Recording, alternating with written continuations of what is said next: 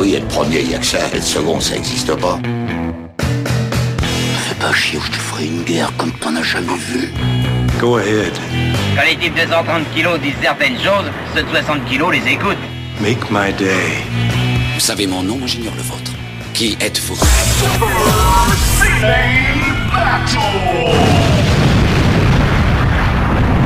Le second, c'est un con. Super Ciné Battle, c'est le podcast où nous établissons le classement ultime du cinéma. Nous prenons vos listes de films que vous nous adressez pour les classer, du meilleur au pire afin d'obtenir LA liste ultime.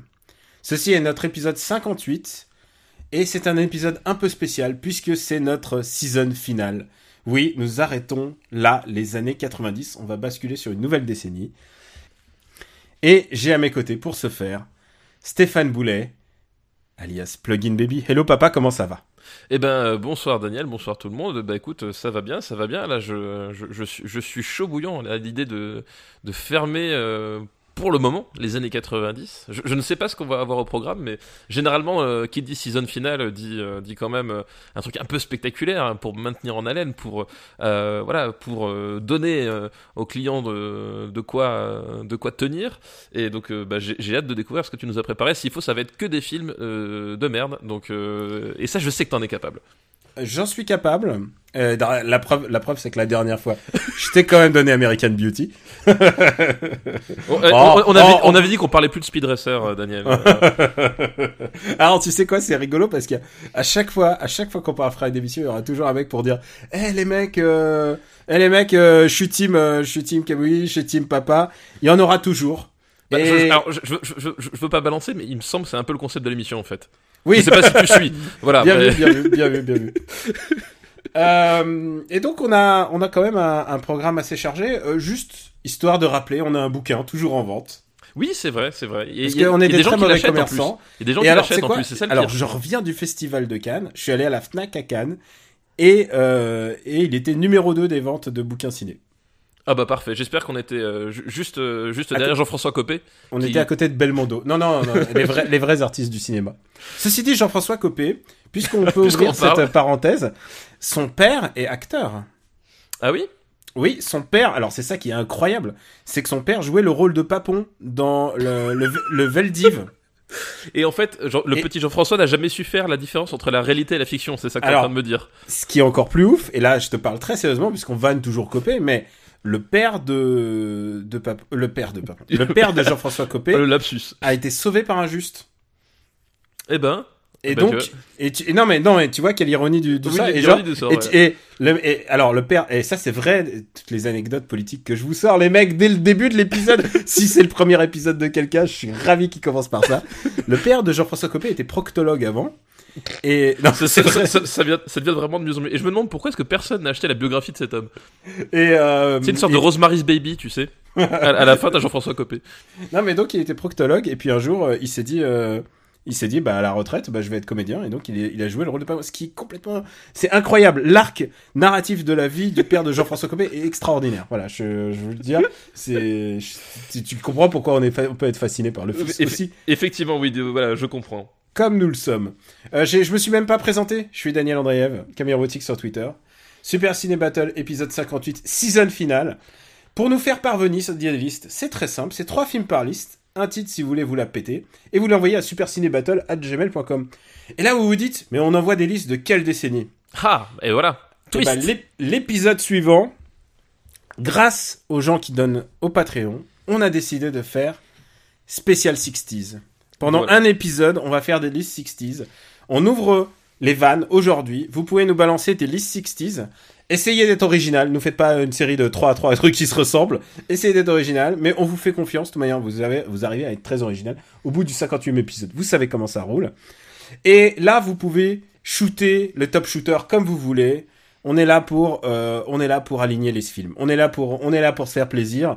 60s, ça veut dire, euh, Ça veut dire. euh, Qu'est-ce que ça t'évoque? Ça t'évoque Ah bah, euh, Clint moi- Eastwood? Bah oui, ça m'évoque forcément Clint Eastwood. hein. Voilà, c'est Moi, ça m'évoque Kurosawa, voilà Kurosawa, euh, Clint Eastwood, Hitchcock? Hitchcock évidemment. Euh... Voilà, enfin il y a ça c'est. euh, Eh, j'ai revu, j'ai revu un film qui est sorti dans les années 60 euh, à Cannes. Ils l'ont diffusé en 70 mm. Comment il s'appelait ce film?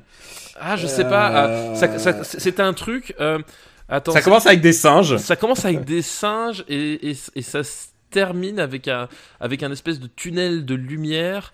Euh, Il y a un. Il y a un truc, je sais plus. Ah, c'est un film de 68, je crois, en plus. Ouais, c'est Interstellar. Ah, voilà, c'est Ah, Interstellar. c'est- non, non, j'ai revu 2001, l'Odyssée de l'espace 70 mm.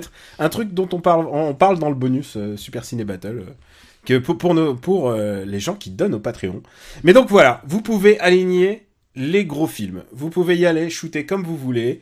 Et le meilleur moyen de se faire remarquer, bah parce qu'il va avoir beaucoup de gros films, il va avoir, je, je pense pas que vous nous donnez des dopes quoi, des 60s. Vous pouvez essayer, hein, ceci dit. Mais le meilleur truc pour se faire remarquer, c'est de faire un truc drôle, c'est de faire quelque chose. Ça va être un one shot pour l'instant, et euh, et après, on va changer de décennie, on l'annoncera lors de l'émission suivante. Donc euh, ça va être notre spécial 60s. On va vraiment se faire plaisir là quand même. Bah, oui, et surtout que, je, je rappelle aux gens, mais les années 60, c'était aussi Max Pécasse. Hein. C'était Max Pécasse, c'est vrai. Donc, il y avait, il y, a avait quand même quelques- une certaine marge. Voilà. Oui, et il y avait aussi, euh, il y a des, des De Funès, hein, il y avait, il y a plein de bons trucs.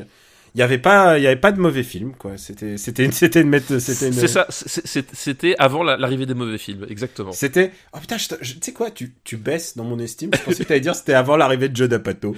Mais- Ah, tu vois, c'est- vrai, j'ai loupé le coche. Ah purée. T'as loupé Ah, le coche, alors que moi, je là, t'ai m'en dit, veux. Là, je m'en veux. Là, C'était avant, euh, tiens, j'aurais pu, mais je, je vais pas refaire de vanne sur American. Oh bordel, bordel, j'ai fait aucune concession pourtant. J'ai dépensé sans compter. J'ai dépensé sans compter. The Blade, Pulp Fiction, Fargo, Impitoyable, The Mission, Truman Show, Iron Giant, Once Upon a Time in China, Casino, Terminator 2. On remarquera qu'il n'y a pas la moto de Kaneda de Akira dedans. c'est vrai. Même s'il y a le The Iron Giant dedans. euh. Et je regarde, il y a pas, on a rien, il y a rien eu dans le bottom puisque euh, Arrête où ma mère va tirer, le dernier arrivé en 140e et Euh, 151e, Quasimodo del Paris, juste au-dessous de la ligne verte. Voilà, c'est ça.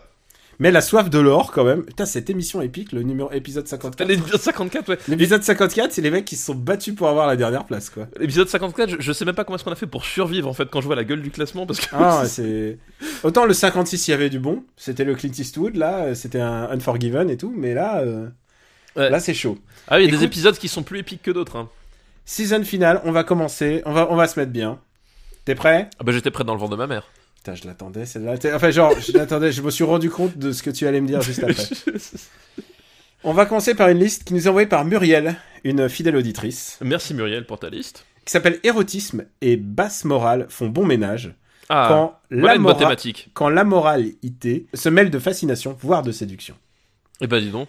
Et le premier film de cette liste est Crash de David Cronenberg. Crash de David Cronenberg, donc c'est le c'est le Cronenberg euh, Festival de Cannes compatible, attention. hein.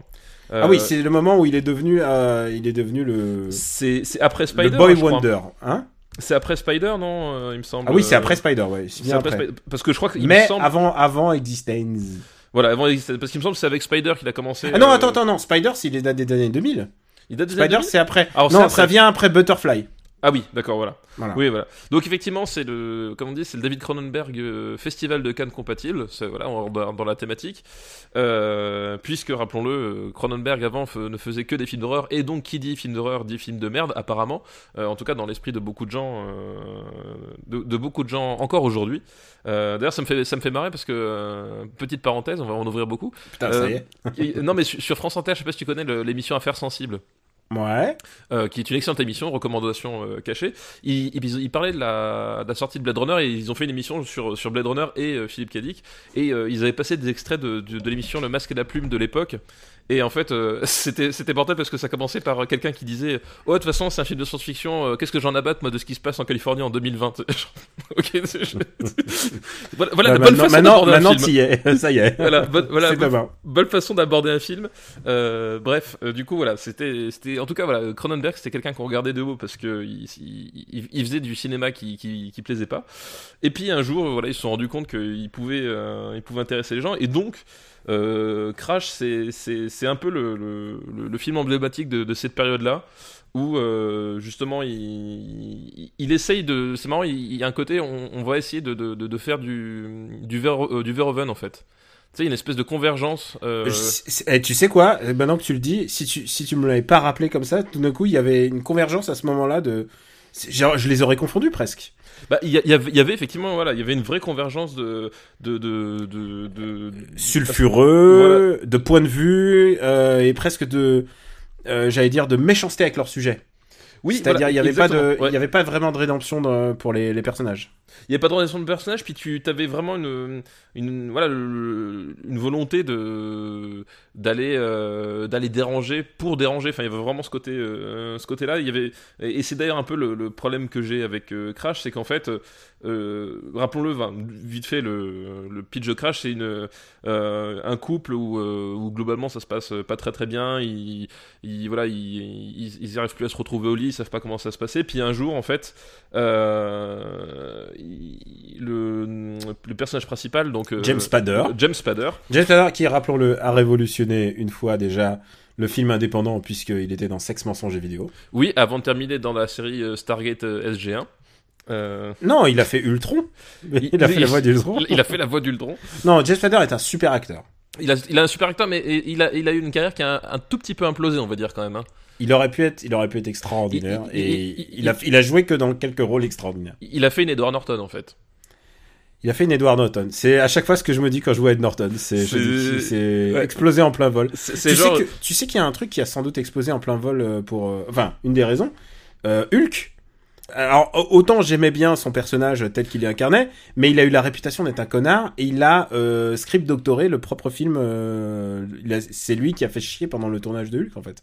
Oui, oui, il y avait ça. Bon, après, après C'est pour ça que Marvel s'est débarrassé de lui en fait. Après, d'un point de vue purement qualitatif, sa, sa carrière était déjà bien partie en latte euh, avant. Enfin, je veux dire, le, je sais pas si tu te rappelles le, le The Score avec t'as Brando, De Niro et Edward Norton dans le même casting et de, euh, réalisé par Frank Oz. Et le film, il est mais Ah, j'ai aucun souvenir de ça. bah voilà. Non mais J'ai aucun, j'ai aucun souvenir du film dont tu me parles. bah, voilà, tu vois, c'est, Attends, il y a Brando. il y y a- Brando, De Niro et Edward Norton. The Score. Jesus, pourquoi, pourquoi je, ça me dit rien? Bah voilà, bah c'est t'as, tout résumé. Voilà, Ok, c'est, d'accord. c'est, le film qui Je fais mes devoirs. un, un- un film de casse, euh, un film de casse avec un casting pareil, puis pff, voilà. Ça- la montagne a couché d'une souris. Ça me rappelle quand De Niro a enfin joué avec Al Pacino, quoi. Oui, oh putain, m'en parle pas. je, je- enfin, la fois. donc, euh, oui, donc, revenons à Crash, donc euh, un, un couple dont la vie sexuelle s'étiole, et puis euh, en fait, James Spader donc, va, va retrouver le, le, le, le- goût de la luxure à travers les, le- les, accidents de voiture, en fait. Voilà. En fait, ils vont découvrir qu'ils ont un fétiche des corps contraints et mutilés, en fait, par les Voilà. accidents. Voilà. Donc euh, euh, on, est dans la thématique euh, dans, dans, dans, dans une filiation Cronenberg évidente parce que la transformation, la mutilation des corps et l'ambiguïté sexuelle, enfin depuis Depuis la mouche. même, avant. depuis non même depuis avant depuis Rage c'est le sujet de, de Rage aussi enfin voilà c'est ça traverse Vidéodrome enfin tous les films de Cronenberg, on l'a dit, mais History of Violence, euh, tu, as ça aussi avec cette, espèce d'exutoire sexuel à travers la, le- la violence retrouvée. Euh, donc c'est des thématiques purement Cronenberg euh, dans un film par contre avec une approche d'écriture et stylistique qui est plus proche de Verhoeven que, de Cronenberg je, je trouve toujours et le problème enfin le problème que j'ai avec ce film c'est que j'ai vraiment du mal à m'attacher au personnage en fait il y a vraiment un truc euh, dans la façon dont ils sont écrits dans la façon dont, dont ça se déroule qui je trouve fait un peu trop de démonstration et, euh, et qui moi me laisse un petit peu en dehors quoi. C'est un film que j'ai redécouvert. Euh, je l'ai vu en deux fois. Je l'ai vu à l'époque à sa sortie. Euh, donc c'était quoi 80... 96 97 Oui, c'est quelque chose comme ça 96 je crois. Et euh, à l'époque, et en plus j'étais un peu pas affecté, mais genre j'ai entendu les critiques de l'époque qui disaient mais qu'est-ce que c'est que ce, ce truc pornographique et tout. Et je pense que comme d'habitude chez lui, euh, chez Cronenberg, il y a toujours plus que la sexualité en fait. Euh, comme, on le, comme on le verra ensuite dans, dans History of Violence par exemple.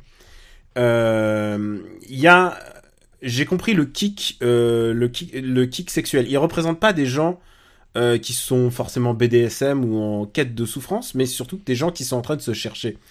Le couple, qu'il, je sais plus du tout qui joue sa femme, je suis désolé. J'ai un trou de mémoire euh, sur la femme de James Spader. Euh, J'ai un trou de Euh, mémoire aussi. Euh, je me rappelle bien de James Spader. Ah, et attends, c'est c'est euh, Deborah Karanger Ah, peut-être, oui. oui qui était dans The Game, si tu te souviens.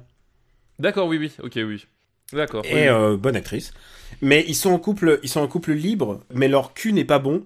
Et à partir du moment où ils comprennent quelque chose, ils commencent à comprendre qu'ils ont un truc en commun, un fétiche en commun. Et, euh, et c'est un parallèle que je ferais presque avec La Secrétaire, qui est pas finalement pas un film de cul, mais sur un film sur des gens qui se découvrent en fait, de, qui sont en marge. Et en fait, j'aime bien les, les les histoires qui sont un peu en marge en fait. Et, euh, et du coup, j'ai redécouvert le film euh, sous un autre jour en fait, pas pas le côté euh, purement provocateur, mais sur le fait que euh, c'est un film dont les Américains de base ne veulent pas en fait. Et, euh, et j'ai toujours une affection pour que ce soit pour lui, que ce soit euh, les Wachowski, euh, de faire pas exactement le film que les gens attendent. Le paradoxe, et tu l'as souligné au début, c'est que ça a été complètement rattrapé et enfin et, et recraché par euh, par les c'est sa période euh, c'est sa période de festival quoi c'était des films qui présentent un peu euh, et c'est ça la caricature à la bourgeoisie euh, à la bourgeoisie qui veut un peu s'encanailler quoi. Bah, c'est un, peu le problème, c'est oui, c'est ça, c'est que euh, et je pense que du coup le, problème d'affect que j'ai avec l'écriture de, de Tsunami vient là, c'est que tu sens qu'en fait il est pas sur son territoire dans, dans le sens où euh, il a envie de en fait il a envie de s'adresser à ce public là en fait. Il a envie de s'ad- s'adresser à ce à ce public de de, de grande bourgeoisie, euh, euh, voilà qui, qui rigole quand on dit prout quoi. Il y a vraiment un, petit côté comme ça et qui fait que le film, moi je, je trouve toujours un peu un peu trop mécanique, surtout pour un film qui parle de, de, de désir, de découverte, etc. Je le trouve vraiment trop, euh, trop mécanique en fait. Il y a, un- il y a un- vraiment un truc qui, qui me dérange, euh, qui me dérange à, à- à- à ce niveau-là. est-ce que je peux te poser une question intime? Est-ce que tu as le kick de la douleur? Je sais que tu as déjà été blessé dans ta vie Bah alors oui, ça s'appelle le RPU. Je fais des podcasts euh, deux- une fois par semaine avec toi, donc tu vois, c'est une façon de, de traiter le- les choses. Alors, il m'est arrivé il y a pas longtemps un accident. J'ai porté une attelle et je suis encore en phase de rééducation. Demain, je vois mon kiné. J'ai j'ai visité les hôpitaux où il y a des gens qui sont infiniment plus blessés que moi, mais genre des trucs incroyables, des mecs qui se sont fait exploser la main, euh, des trucs qui leur ont explosé la main, des gens qui, un auditeur d'ailleurs euh, qui, qui s'est brisé le dos et qui remarche maintenant. Et, euh, et, et j'ai compris aussi un truc, c'est que oui, il y a une espèce de, je peux comprendre le fait. Maintenant, le fétiche, je le comprends. Je, je dis pas que c'est un truc que j'ai apprécié. Je suis encore en train de lutter pour essayer de reprendre mes 100% de, de ma main. Mais, euh, mais, mais depuis cette expérience-là, je, je comprends un peu plus le, le côté de la fétichisation de, de, de ce film. C'est pas du tout un porno en fait. Euh, c'est euh, c'est un un film qui fait une réflexion sur euh, sur sur sur ce qu'on rejette et sur ce qu'on pourrait apprécier en fait. Et je trouve ça je trouve ça toujours intéressant. Bah oui, mais bah, comme dit, voilà, le truc c'est que c'est. C'est pas un film que j'arriverais à dire, excuse-moi, c'est pas un film que j'arriverais à dire ah je l'aime, mais c'est un film qui m'a vraiment intéressé. Mais le truc, c'est qu'en fait, euh, ce que je disais, c'est que le problème, c'est que toutes ces thématiques, euh, Cronenberg les, les a déjà traitées plusieurs fois par le passé, et à chaque fois de, fa- de façon meilleure, plus personnelle, plus audacieuse que, que là, en fait. Là, le truc, c'est, c'est vraiment, euh, moi, je- ce qui m- ce qui m'énerve un peu, c'est qu'il y a eu la reconnaissance à ce, ce film-là, alors que c'est un peu Cronenberg pour les nuls, quoi. Et, euh, Euh, et- et- et c'est moins bon. c'est moins bon que tout ce qu'il a fait avant avec des, théma- avec des thématiques identiques et euh, et du coup euh, enfin c'est toujours agaçant que ce soit ce film là qui soit retenu euh, et pas un vidéodrome par exemple enfin tu vois je, ne serait-ce que pour euh, que pour placer sur un sur un sur, sur un film qui traite à peu près de la- des mêmes choses euh, voilà enfin je moi c'est ça qui, qui, qui je trouve un peu hallucinant aussi c'est que euh, Ça lui enlève pas sa qualité, je trouve, à celui-là. Voilà. non, bah, il a, il a- pour moi, il a d'autres soucis aussi. Donc, tu vois, c'est, mais il y a, il y a ce côté, il y a, il y a- il y a ce côté, la, le, à la fois le faux scandale, parce que, comme dit, euh, c'est, enfin, voilà, après c'est Cannes, ils ont toujours besoin d'un film pour, euh, pour faire le scandale, pour faire le truc, enfin, voilà. Ah bah là on a eu le Lars von Trier. Donc euh, voilà, ils ont toujours Ouais. besoin du truc pour, euh, pour à un moment donné s'esclaffer. Et euh, aussi c'est cette espèce de ré- récupération, genre euh, on a on, on a fait naître un artiste quoi, alors que putain mais en 96 ça, ça- ça faisait 20 ans qu'il était qu'il qu'il était là l'artiste quoi. Où est-ce qu'on va le classer? Euh... Poum poum poum poum. Ah, ça sent que je je sais que tu les aimes bien les poum poum. Ah oui, je, je les enlève plus maintenant. Les gens demandent où sont les poum Où sont les pom pom Je les enlève plus. Euh, en sachant que je trouve ça beaucoup mieux qu'Existence quand même. euh, Oui, oui, oui, je trouve ça plus réussi qu'Existence. euh, genre, où est-ce qu'on avait foutu Existence Existence est 91e chez nous. Pour moi, c'est dans la fourchette de From Dust Till Down à, à Existence quoi. Euh, je, je les ai perdus, attends, excuse-moi. Alors euh, du, entre le 50e et le 91e. Voilà, je te laisse Ah une grosse non, fourchette. C'est une grosse Je te laisse une grosse fourchette. Genre pour moi, je le vois quand même au-dessus au- au-dessus de l'échelle de Jacob. Voilà. Ah non, pas moi. Euh, Ah ouais? Ah ouais, non, non. Moi, je vais te dire, moi, je le vois. euh,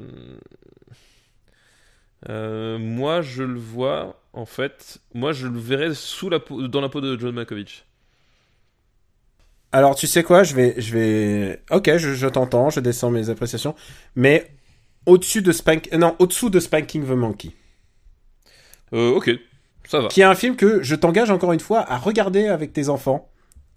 Oui, mais j'ai toujours pas vu. hein, j'ai toujours pas vu. Ah, tu sais quoi, c'est bientôt Noël, je vais vous l'offrir. Je rappelle que c'est une comédie sur l'inceste. ah bah, c'est tout ce qu'on aime. Ah bah oui, ça, si tu veux, si tu veux faire ton petit kéké de festival, là, c'est bon. hein. Crash, un film que j'aime, que j'invite à redécouvrir parce que c'est, vraiment À ne ouais. pas confondre avec avec Crash euh, Collision. euh, Collision. voilà, qui, qui est sorti bien plus tard et qui n'est de c'est quoi c'est McFiggis non? Euh. Non, c'est Paul. Non, c'est. C'est qui Collision? Mais attends, j'ai que lui en tête. merde, celui qui a eu l'Oscar. Oui, c'est c'est Paul. C'est Paul Haggis. Paul Haggis, ah oui, voilà. Voilà.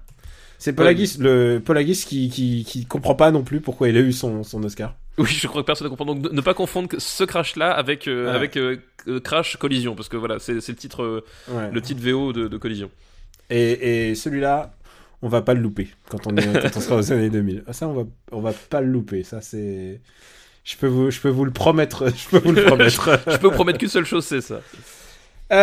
Deuxième film de, cette, de la liste de Muriel, c'est Bad Lieutenant d'Abel Ferrara. Ah, Bad Lieutenant d'Abel Ferrara, un film culte aimé par beaucoup que je déteste du plus profond de mon âme. Euh, Pourtant, Don euh, Scorsese disait c'est le plus grand film sur New York. Eh ben, Martin Scorsese peut se tromper une fois de temps en temps, et ben voilà, ça tombe sur Abel Ferrara. Euh, non, mais en fait, le, le, le- le- l'histoire, de- c'est quoi l'histoire? En fait, il y a l'histoire, il y a une C'est un flic, c'est un flic qui est, Ça qui est commence par- drogué. ça commence par une Et nonne qui se fait violer en fait. Ouais. Euh, qui et en fait c'est un flic qui qui qui, qui est drogué euh, euh, qui est Et drogué il, est, il est véreux, il est véreux. euh, véreux drogué euh, euh, Et endetté, et misérable tout ce que tu veux et qui en fait est fasciné par le par cette nonne euh, il se met à fantasmer sur le, le corps d'un homme je crois qu'elle est elle est elle est violée et tuée il me, semble euh, le, le point je, je sais plus, mais je dis oui. enfin. Le- Et le- alors, c'est un, film dont il- l'intrigue. c'est un film dont il existe plusieurs versions. Euh, tu veux parler de la version avec Nicolas Cage ou plusieurs versions avec Ah, avec alors- Kettel? Non, alors déjà, déjà, il y a plus, il y a plusieurs cuts qui existent. Euh, Il y a plusieurs cuts qui existent. Mais il y a aussi, euh, c'est un film qui aura été l'objet d'un remake. Euh, entre, entre guillemets quoi parce que c'est pas vraiment un remake quoi c'est une réimagination quoi faut d'ailleurs je le je, je, je le regarde. L'ai sur ma liste depuis un certain temps. Et alors euh, c'est- un film très déroutant que je t'encourage à voir. Bah déjà le premier il, il est déroutant ça c'est sûr. On peut pas lui on peut pas lui enlever.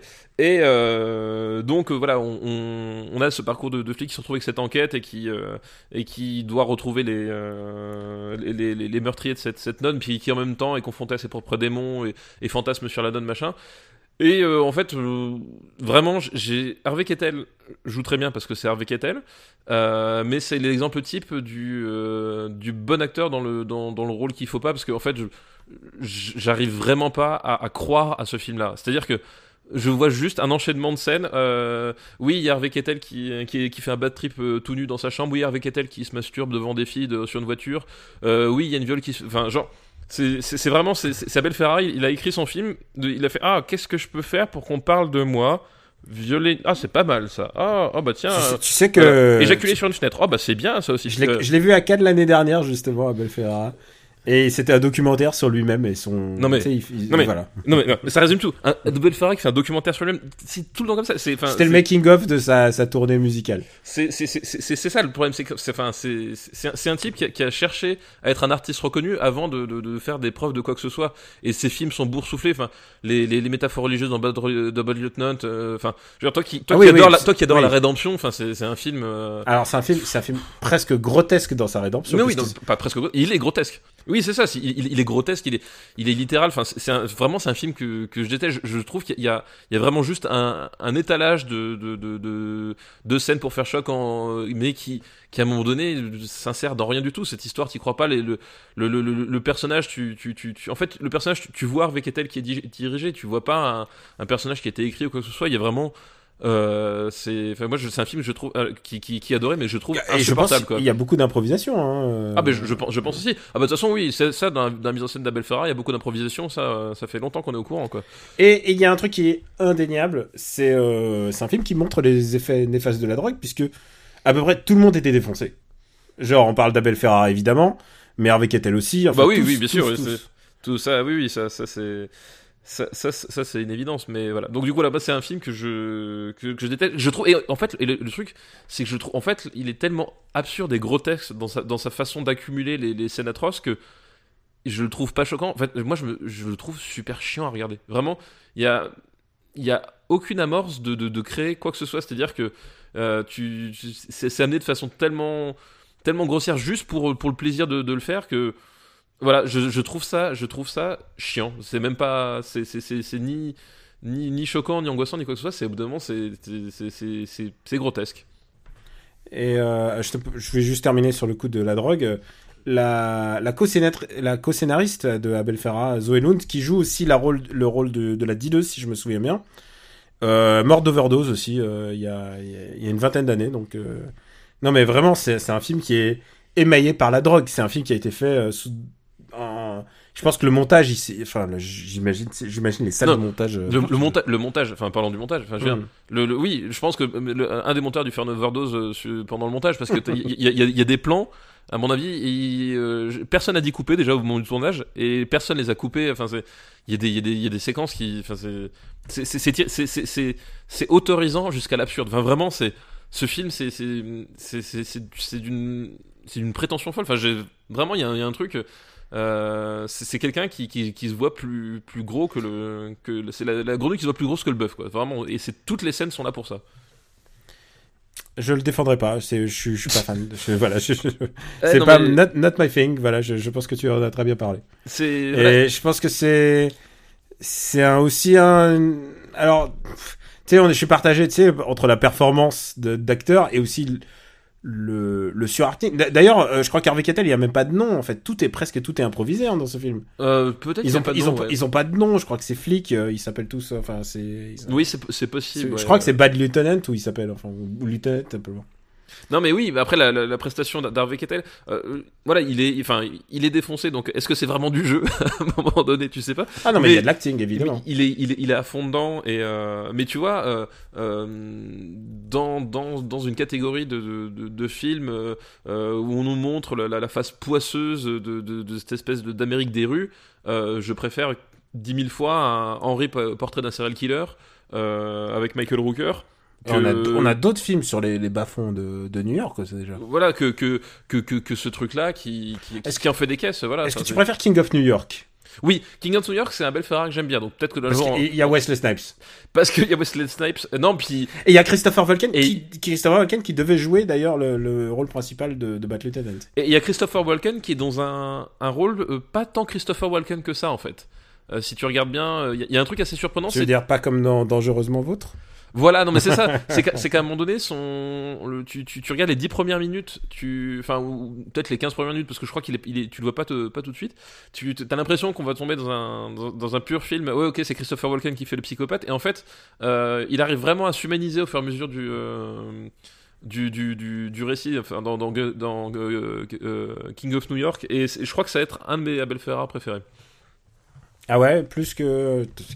que J'ai oublié, j'ai oublié non. Euh, Body Snatcher. Je déteste Body Snatcher. En plus, Body Snatcher, pour le coup, je les ai tous vus Je suis un, je suis un, je suis un grand fan de la de, De body- de body snatcher, ouais, du euh, concept de body snatcher Ouais. et, et des films body snatcher.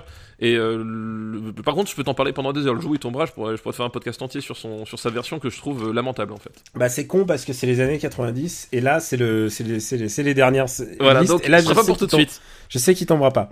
Mais Où par contre, tu sais que tu vas avoir plein de listes où il va y avoir le body snatcher de de Ferrara qui, Ferrara. qui vont tomber. Il y en a peut-être déjà eu mais mais je les ai pas sélectionnés. Désolé. On a beaucoup beaucoup de listes hein, je, vous- je Euh, où est-ce qu'on va le mettre? Est-ce que tu tu préfères regarder Batman Forever ou ou Bad Lieutenant? Euh, Batman Forever me fait beaucoup plus rire. Ah, c'est ça que je voulais entendre. merci, si- merci. Euh, Je vais, je préfère. euh, alors le maximum? euh, Est-ce que je préfère regarder Hook à Bad Lieutenant? Écoute, je te, eh, eh, eh, c'est deux films d'affilée que je te laisse un peu choisir. hein. Tu sais quoi, en fait? Euh, Ah non, j'ai quand même choisi Post. Mais... Je sais pas. J'ai presque envie de dire que je préfère regarder Risque Maximum. hein.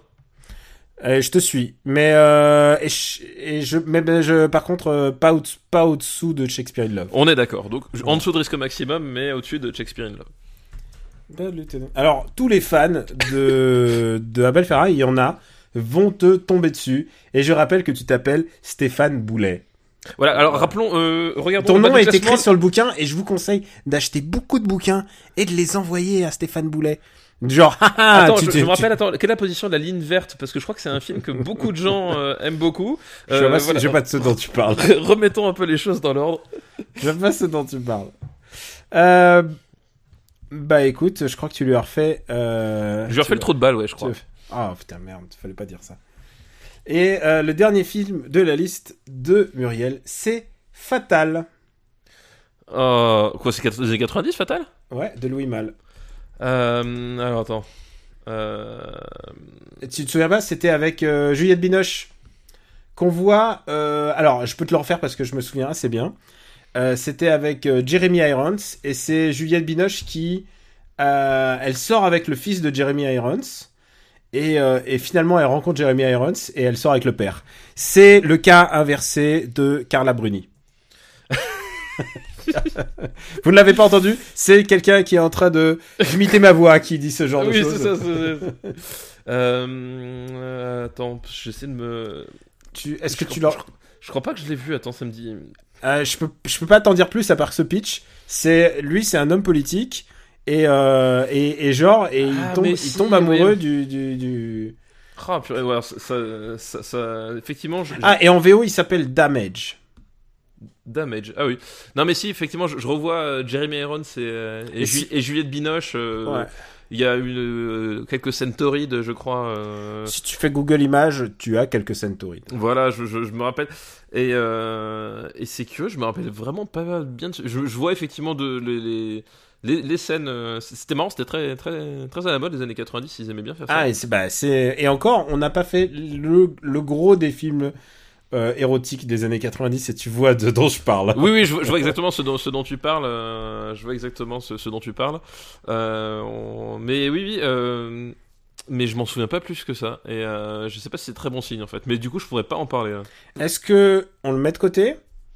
Bah écoute, on peut le mettre de côté, ouais. je Moi pense. je pourrais le classer mais mais est-ce que mais euh, mais sinon mettons-le de côté pour la prochaine fois? Bah écoute, ouais, ouais, ouais, faut que je. On fera on le fera en bonus. Voilà. Voilà, c'est ça. On, le, on, on fera un Donc, rappel. Tu te le notes Tu te le notes? Je me le note sur ma petite liste.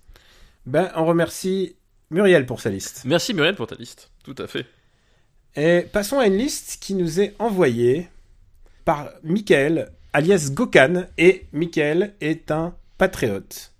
Ah bah, c'est un, Mi- un true believer. Donc il nous fait passer une liste de qualité. merci Michael Gokan, euh, patriote. C'est le nom Euh, c'est ça? Oui, voilà. Il nous fait passer une liste de qualité euh, euh, qui s'appelle Les voyages dans le temps. Ce n'était pas que Back to the Future Ah. dans les Alors, années 80. J'ai j'ai au minimum un client, j'espère qu'on va en parler. Alors, je vais pas te les faire exactement dans l'ordre qui me disait parce que je, je- je Oui. change un peu l'ordre. Je pense que tu vas t'en garder euh, euh, quelques-uns pour la fin, ouais. Ouais, exactement. Le premier est Les Visiteurs 2, Les Couloirs du Temps. Alors, on a déjà parlé des visiteurs aux USA, figurez-vous, puisqu'on en a Oui. parlé dans l'épisode live. Exactement, on a, on a fait un petit aparté sur euh, les visiteurs euh, aux USA, qui est un film que je, je pense, on, on peut dire un, un film euh, important hein, dans, dans, le, dans le cinéma français. Il y a eu clairement un avant, un après, une, une telle influence, euh, une telle reconnaissance, une telle, euh, une telle avant-garde presque Mhm. dans les visiteurs en Amérique. Euh, voilà, donc euh, les visiteurs 2, c'est ce, c'est- c'est c'est la suite des visiteurs. C'est celui où, rappelons, rappelez-vous, euh, Jacquard, est envoyé dans le passé. Ils, ils intervertissent le Jacouille et Jacquard. C'est ça.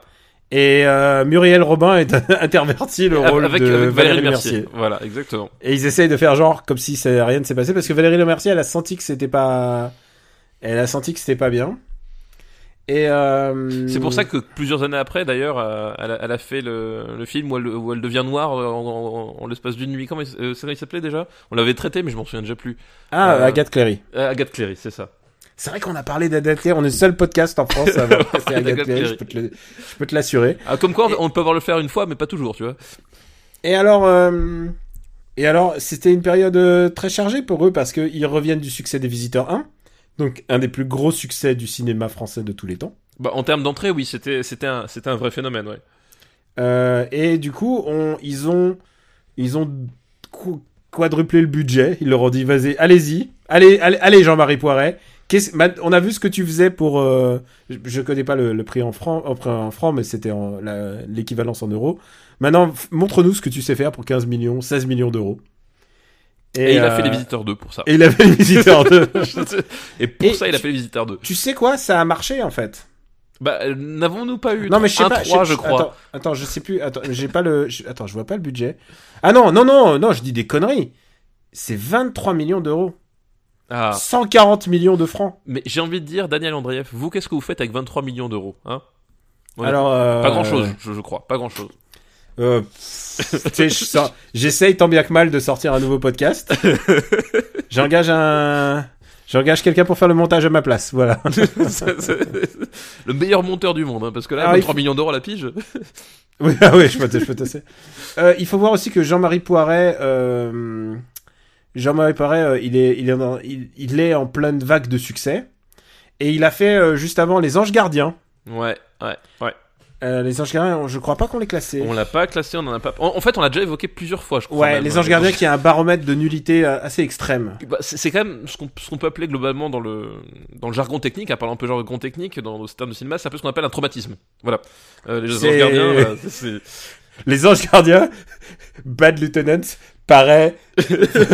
ah oui, ça a été, ça a c'est été fait, à, Kane ça a à été- côté. ça a été fait à, à l'eau claire. Exactement. C'est Non mais les, euh, les Anges Gardiens, il faut, faut un jour que vous le voyez. Et si vous l'avez pas vu, c'est un truc qui se voit peut-être pas, peut-être pas en une fois, mais c'est inouï. Et, euh, et pourtant, et du- c'est- ouais, et, et- et tu vois, c'est le genre de film quand tu quand tu vas voir ton ophtalmo et que t'as des programmes graves, il te demande d'abord si t'as vu les anges gardiens ou pas, en fait, pour savoir pour poser son diagnostic. Putain, on a tu déjà fait toutes nos blagues sur les Anges Gardiens. Mais les Anges Gardiens, en plus, qui a bien marché à l'époque. Hein.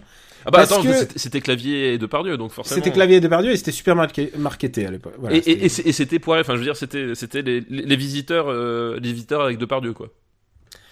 Euh, ouais, voilà, c'était ça la promesse. Et en plus, l'affiche était faite de même manière et tout.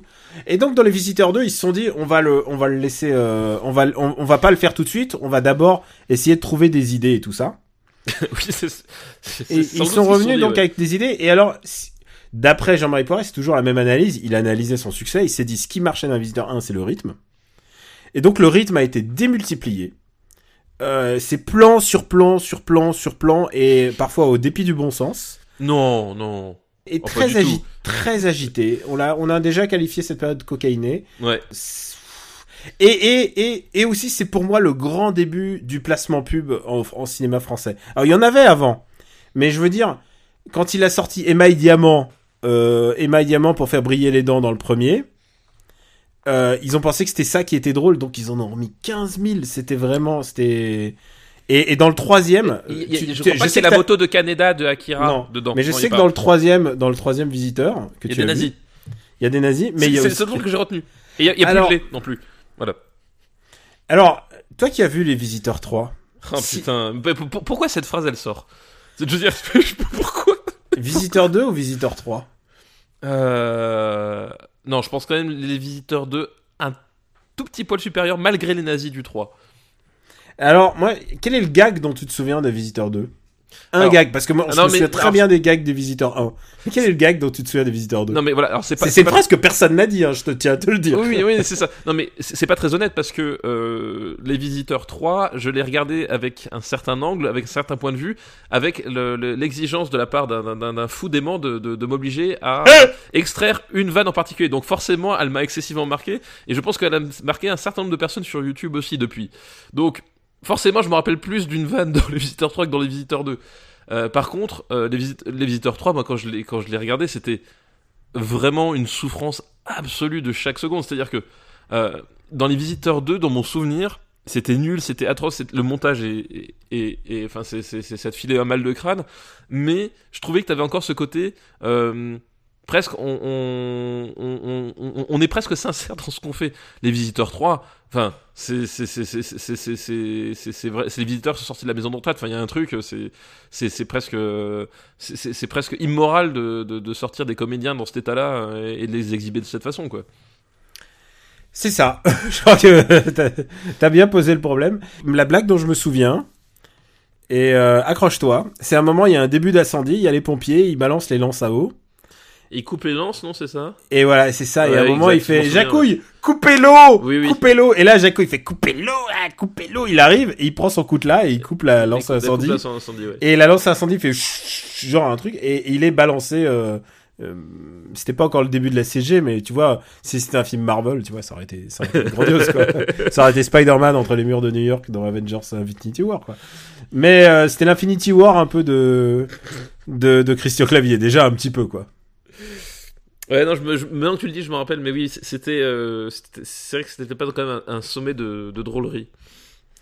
C'était, euh, c'est horrible. C'est, c'est un film pénible et je pense que tous les gens impliqués, ils doivent être un peu gênés aujourd'hui. Ah, je pense quoi, il y a, il y, a y a- y a une partie des techniciens qui sont allés à la mairie qui ont fait changer leur nom après, quoi. je pense. Non, mais on les embrasse tous, hein, parce que. Ah non, mais c'est pas euh, facile, il y a des trucs ça pas paye- faciles, hein, non, mais ça payait. Attends, attends. Je veux bien parfois, travaillé- faut à GK, hein Voilà, faut, faut, faut faire des choix. On me dit, ouais, il y a Benjamin François qui est dans le podcast. Bon, tu fais, pff, ok, bon, allez, on le prend, quoi. Mais des fois, tu t'es pas toujours content euh, du truc, mais tu le fais parce que c'est comme ça. Tu t'es engagé. C'est ton devoir et t'as des enfants à nourrir. Voilà, donc il y a des. Oui, puis ouais, puis euh, avec euh, ce que ce que nous rapporte le RPU, on, il bouffe bien, ça, je peux te le dire. Euh. Ils sont pas touchés un sou. il me semble, ouais, il me semble bien, c'est ça. On n'y est pas encore. Bon, trêve de plaisanterie. Oui, parce que là, là, c'est un sujet sérieux. On sait le classement des visiteurs Trêve de de. plaisanterie. C'est Visiteur 2. Où est-ce qu'on le met? Euh, Est-ce que Jeanne d'Arc est meilleure? Oui, Un film d'époque. oui, non, non, si, si, c'est- c'est- Est-ce que Shakespeare in Love, film d'époque aussi, est meilleur? Tu imagines, on parle de Ah. Visiteur 2 comme d'un film d'époque, hein Mais je, je trouve honnêtement Shakespeare in Love plus drôle que les visiteurs 2 quand même. Je pense aussi. Euh, Et alors, je pensais pas dire ça, mais je pense que Shakespeare in Love, je pense qu'il est plus sincère aussi. je pense. Bah, honnêtement, dans Shakespeare in Love, c'est nul, mais il y a quand même plus de cinéma que dans les visiteurs Alors, 2, quoi. Je vois un film à costume, Super Star Mario Bros. Wars épisode 1. Ah, ah, ça a quand même Ah oui, non, il y a quand même une baston avec une épée, Non, non, euh, une ouais. épée laser. Ok, d'accord. L'épisode 1, t'as t'as Duel of the Fates de John Williams et la baston de fin qui, qui rattrape Ok. le truc, mais. Bon, on descend, on descend, on descend, pas de problème. Dancing Machine. Moi, je trouve, je trouve que Dancing Machine est vachement plus drôle en fait. Dancing Machine est plus drôle. Alain Delon qui se fait l'amour à tout seul dans sa tête, euh, il y a- il y a- voilà, il y a un truc. Double Team est plus drôle. Double Team est plus drôle. Bon alors, autre film d'époque, Postman. Ah, je trouve, je préfère Postman. Non, vrai film d'époque. Wild Wild West. Ah, alors, alors voilà, tu regarderais plus Wild Wild West ou Les Visiteurs 2 Je regarderais plus Wild Wild. J'ai envie de te dire. euh, Alors euh, là, on arrive à Soif de l'or quand même. Et je pense qu'on peut pas descendre sous les Soifs de l'or.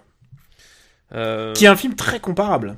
C'est vrai que c'est un film très comparable, à, à tel point que que- que- qu'on pourrait pas se les confondre. Euh, Mais pour nous, c'est encore très Bah, par très, rapport- c'est encore rapport- très vif dans notre tête. Hein. Je, Alors- je peux vous assurer, on n'a pas besoin de les regarder pour se alors, remémorer. après, honnêtement, il y a un truc. euh, Est-ce qu'à un moment donné, dans la soif de l'or, il n'y a pas une blague sur les Suisses? Ce qui le placerait donc automatiquement au-dessus des Visiteurs 2. Parce qu'à la fin, quand Christian Clavier se fait faucher sa, sa bagnole avec le, tout le fric dedans, Y a pas un truc genre le mec il, il enlève sa fausse moustache et il dit euh... je suis suisse, vous avez suisse, les ai- Français. Ouais, il me semble, il y a pas un truc comme ça. Il y a un truc comme ça. Et, et je crois que ça c'est quand même plus drôle que tous les visiteurs 2. Et il y a Marine Delterme jaune. Et il y a Marilyn Term, ah ouais, ça fait quand même beaucoup d'arguments. C'est beaucoup Et, d'arguments. et- et surtout, il n'y a pas Muriel Robin en train d'essayer d'imiter euh, le Valérie Mercier. Alors tu sais que Valérie Mercier, elle l'a dit, euh, franchement, euh, c'est c'est dur ce qu'on lui a demandé de faire.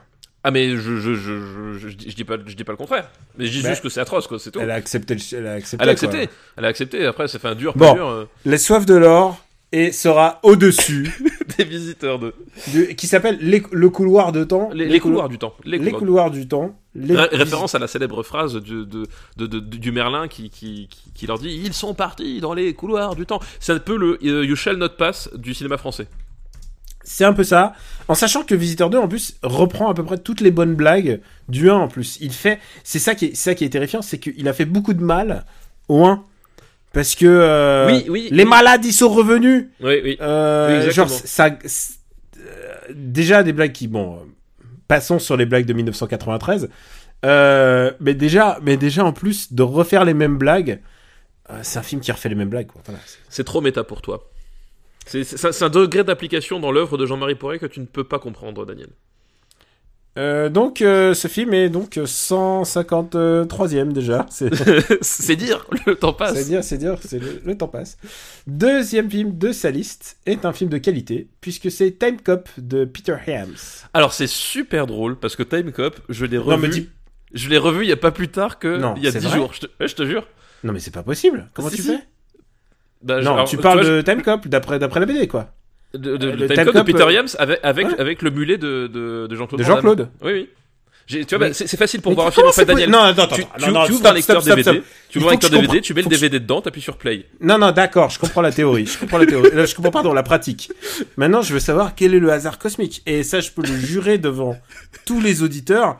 Je t'ai jamais parlé de Time Cop de Non, non, tu m'en as jamais parlé. Il y a, certes, il y a un moment, on en a parlé, il y a un mois, quand il a ramené chez moi et qu'on a joué à Time Cop, le jeu vidéo. Oui, oui, oui. Oh, C'est vrai qu'on a joué à Time Cop le jeu vidéo. Enfin, Alors on, y a joué, ça. on y a joué, on y a joué On a- une minute, quoi. On y a joué, On a avec les musiques signées David Cage. Pro- probablement, probablement signé David Cage. Euh, Non, c'est lui, c'est lui. c'est lui, c'est sûr. Voilà. C'est lui, c'est sûr. Donc oui, le, le jeu de Time Cop a, a des musiques euh, euh, composées par David Cage. Euh, donc, euh, Ce qui est, ce qui est effarant, alors. ce qui donne un petit goût de melon au jeu. Mais ce qui est... Con.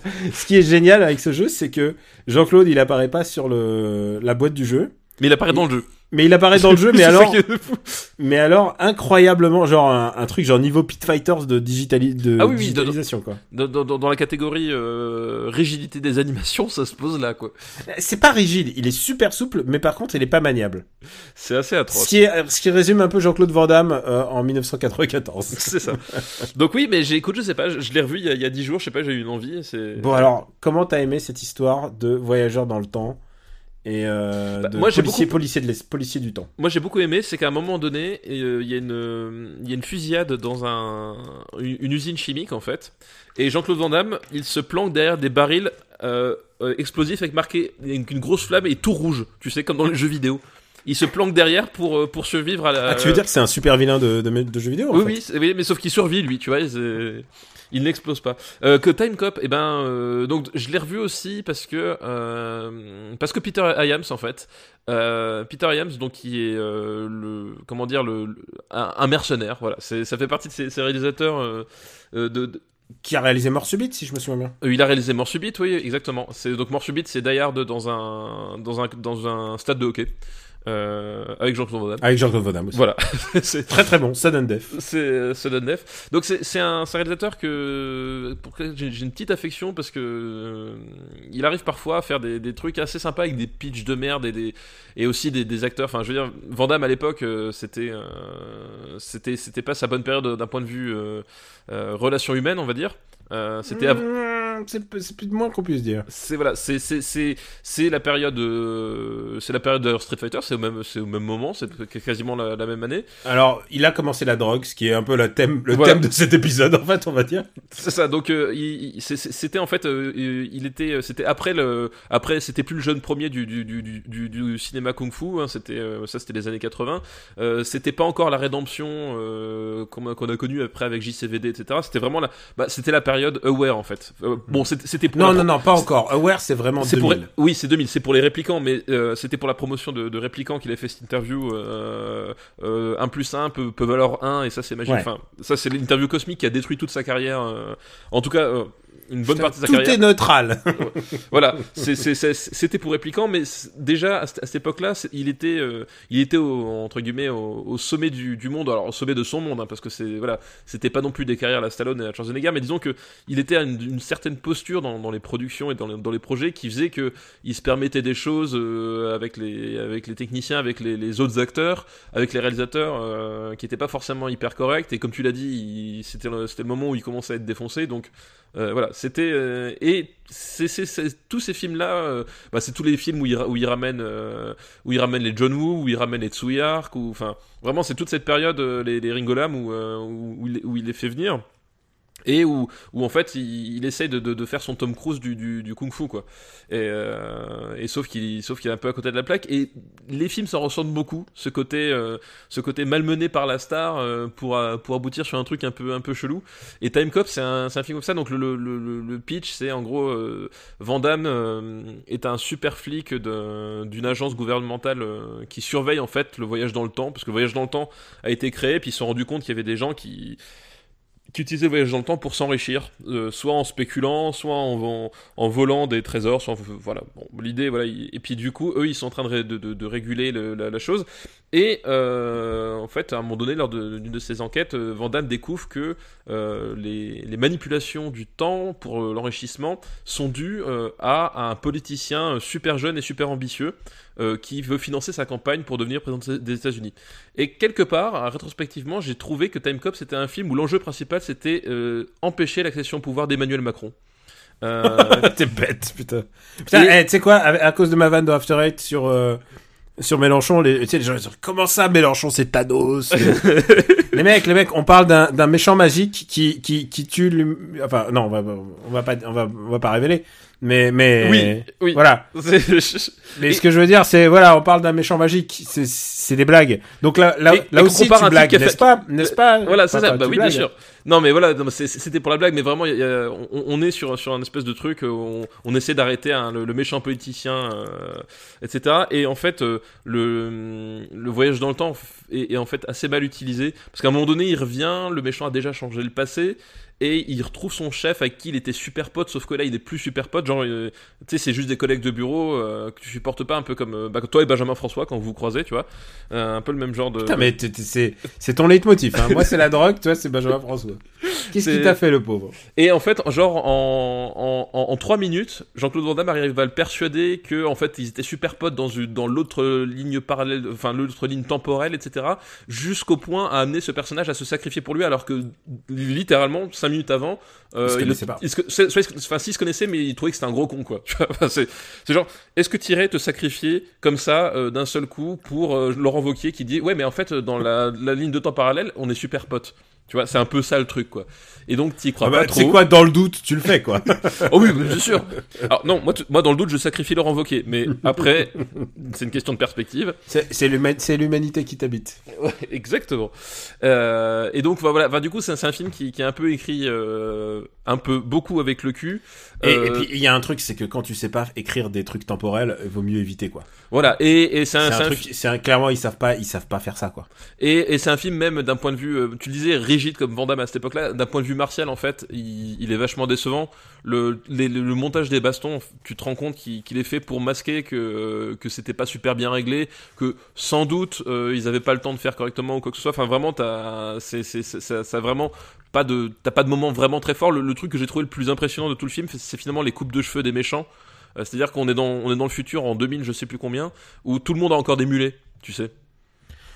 Bah, tu sais, euh, comme tu sais pas ce que ça va être les années 2000, euh, dans le doute, tu leur Voilà, mets tous et- des mulets, quoi. C'est génial. Dans génial le futur, tout le monde a des mulets et, euh, et certains même une crête mulet. Alors attention, c'est concept, mais c'est voilà. Donc du coup, c'est le truc le plus impressionnant de tout le film. Donc ça ça pose un peu le un peu le, pro- le problème de, de ce film qui décolle jamais vraiment. C'est-à-dire que le, même le complot politique, en fait, le mec c'est juste un, un bad guy à la con et ça se résout, ça se résout par une baston dans la dans la maison que t'as au début. Enfin, voilà, c'est un film qui passe vraiment à côté de son potentiel. Le seul truc, Gros, gros, gros carton, quand même. Un des plus gros oui, cartons de, de, de Jean-Claude Van Damme. ouais, de Jean-Claude. Et je l'ai vu en salle à l'époque, d'ailleurs, pour Ah pour bah, bien sûr, moi je les ai Évidemment. tous vus en salle. Attends, non, mais mec, si t'as pas vu Double Impact en salle, t'as rien vu. Bah t'as arrêté ta vie, hein, voilà, c'est à, la Sega là. Et le, le- le meilleur truc qui est sorti de Time Cop là-dedans, c'est en fait c'est la c'est la, la, la super vanne de Van Damme dans euh, Jean-Claude Van Johnson.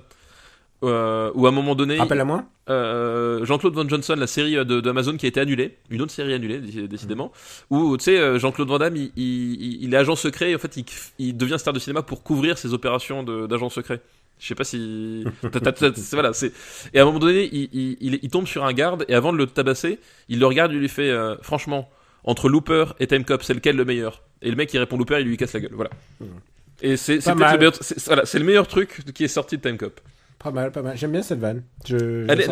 Il y, a, il y a beaucoup de vannes qui sont liées à Time Cop parce que c'est un film qui a cartonné aux États-Unis, donc il y a vraiment toute une génération de gens qui, qui d'abord ont découvert Van Damme par ce film-là. C'est peut-être pas le meilleur, euh, c'est peut-être pas le meilleur moyen. Mais par exemple, c'est les vannes du genre, euh, pour une fois, on comprend mieux l'accent de Jean-Claude Van Damme que le scénar, quoi. Pas mal, hein.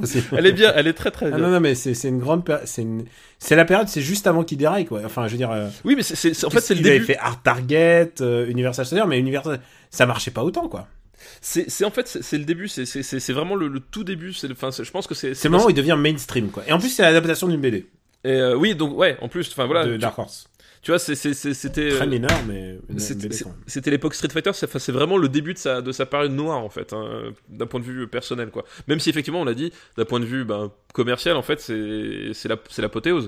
Mm. C'est le moment où en plus justement son espèce de mégalomanie est nourrie par le fait que euh, cette fois-ci ces, films sont distribués à, à, à, à 800 900 900 écrans dans, dans le pays. Enfin tu vois on sortait du de, de, de la boucle de la canon quoi. Ouais. Et c'est un film dans- qui a entraîné aussi Mia Sara, euh, que tu te souviens Oui, bah, bah, je pense c'est oui, Sloan. Peterson de Ouais. Ferris Bueller. Ouais, tout à fait, tout à fait. Donc euh, il a entraîné. Enfin, après, tu sais quoi? Ces films-là n'existaient que pour la star, en fait. Finalement. euh, Ah bah oui, clairement. Ils prenaient des, pers- des personnages interchangeables souvent. Même pour les méchants, le méchant, il est pas. Je sais plus qui c'est qui. Qui incarnait le, le, le, le, le Emmanuel Macron du, du futur là euh, c'est Ron Silver. Euh, C'est, c'est oui, effectivement, c'est, Ron Silver, tout à fait, ouais, c'est ça, exactement. Ron Silver qui est cet acteur que vous connaissez. Ce type-là. Il a joué dans tellement de trucs, c'est trop compliqué, mais mais il a une vraie tête de, de méchant en fait. Bah, il a une tête de méchant, ouais, il a une tête de méchant. Euh, Pas autant que le père de le père de famille de Game of Thrones, le Ah, euh, le- oui, le euh, Lannister. Ty- Tywin Lannister, oui. euh, Ouais. Oui, oui, je. Putain, et on, on- on- ah, Dominique dans. euh, dans, dans la Section Hero. euh, Ah bah non mais euh, Béné- pas. Dominique, non, non, Bénédicte. mais attends, euh, Bénédicte Charles dans la Dance. Voilà, dans, dans la Section. Hero. Charles Dance Et qui est un. Charles un- Dance, tu, tu, tu lui confies pas, d'acteur. tu lui confies pas ton enfant. Euh, bah si. Si t'as envie qu'il devienne psychopathe plutôt qu'autre chose, si tu lui confies ton gosse, ouais. Ouais, mais genre, je pourrais pas lui faire confiance. Où est-ce qu'on met euh, Time Cop? Où est-ce qu'on met Time Cop? Euh,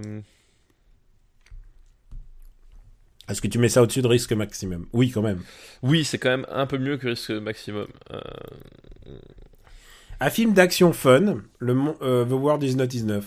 Je mets au-dessus de World Not, Not Enough, mais par contre, je peux pas le mettre au-dessus de The Game. Ah ouais?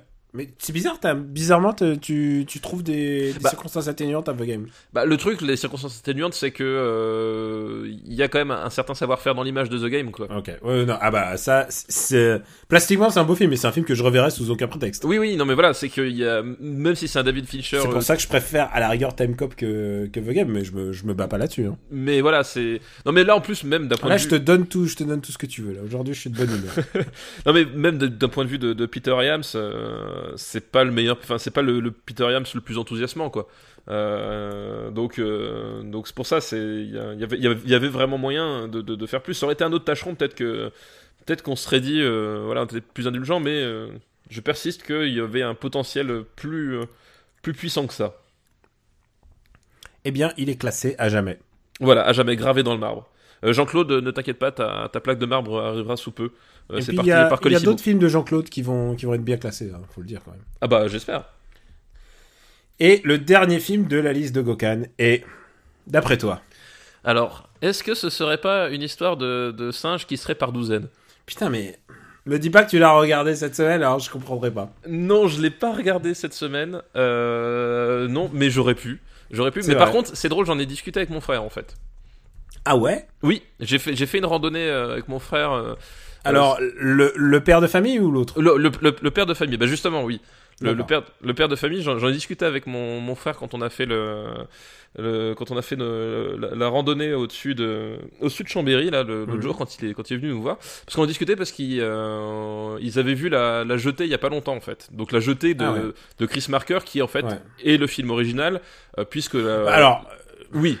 En fait, c'est la base du Voilà. film, mais euh, c'est- un court métrage. Voilà, la, la, La Jetée, c'est un, film de Chris Marker qui est fait avec des, des, ph- des, des photos. Pas avec, Ouais. des, pas avec euh, de, un, film, mais Ouais. avec des, photogrammes qui sont, qui sont montés. Et, euh, et voilà, et c'est un film. Bah, C'est un, roman, c'est un roman photo, euh, dit le, euh, le générique. Oui, oui, voilà. Enfin, c'est, comme on a toujours avec Chris Marker, c'est un film très expérimental euh, euh, que j'aime énormément, que j'aime vraiment beaucoup. Mais c'est un film assez expérimental, assez particulier. Là, on est sur un l'armée de douze singes, même si c'est pas forcément le, le film le plus euh, euh, comment dire le plus académique du monde. euh, ça- on est sur un truc quand même beaucoup plus classique. Mais donc on Et on a- narratif. Eh ben, non, je veux dire, la jetée raconte quelque chose, mais là, on, il y en a des arcs narratifs pour les personnages. Oui, voilà, exactement. Donc, euh, et on a parlé, voilà, on a parlé de la, jetée, puis de fil en aiguille, on a parlé de l'armée, de l'armée des douze singes. Donc, l'armée des douze singes, en fait, euh, le pitch, c'est euh, Bruce Willis qui, qui est un, un voyageur du temps, qui en fait est chargé de, d'explorer le, le passé, donc le présent de l'époque. Attention, euh, faut, bien remettre les. En tout cas, à l'époque, quand moi j'ai vu le Notre cinéma, c'est- temps, voilà, notre temps. le- le- notre présent dans les années 90, c'était quoi C'est 96, 97 Euh, je Euh, crois qu'on est en... Ouais, c'est... Ça doit être. C'est c'est après Seven. C'est 95. C'est 95, donc c'est- c'est c'est- c'est à peu près cette période-là. C'était Et- sûr que c'est après Steven N- Ou c'est avant?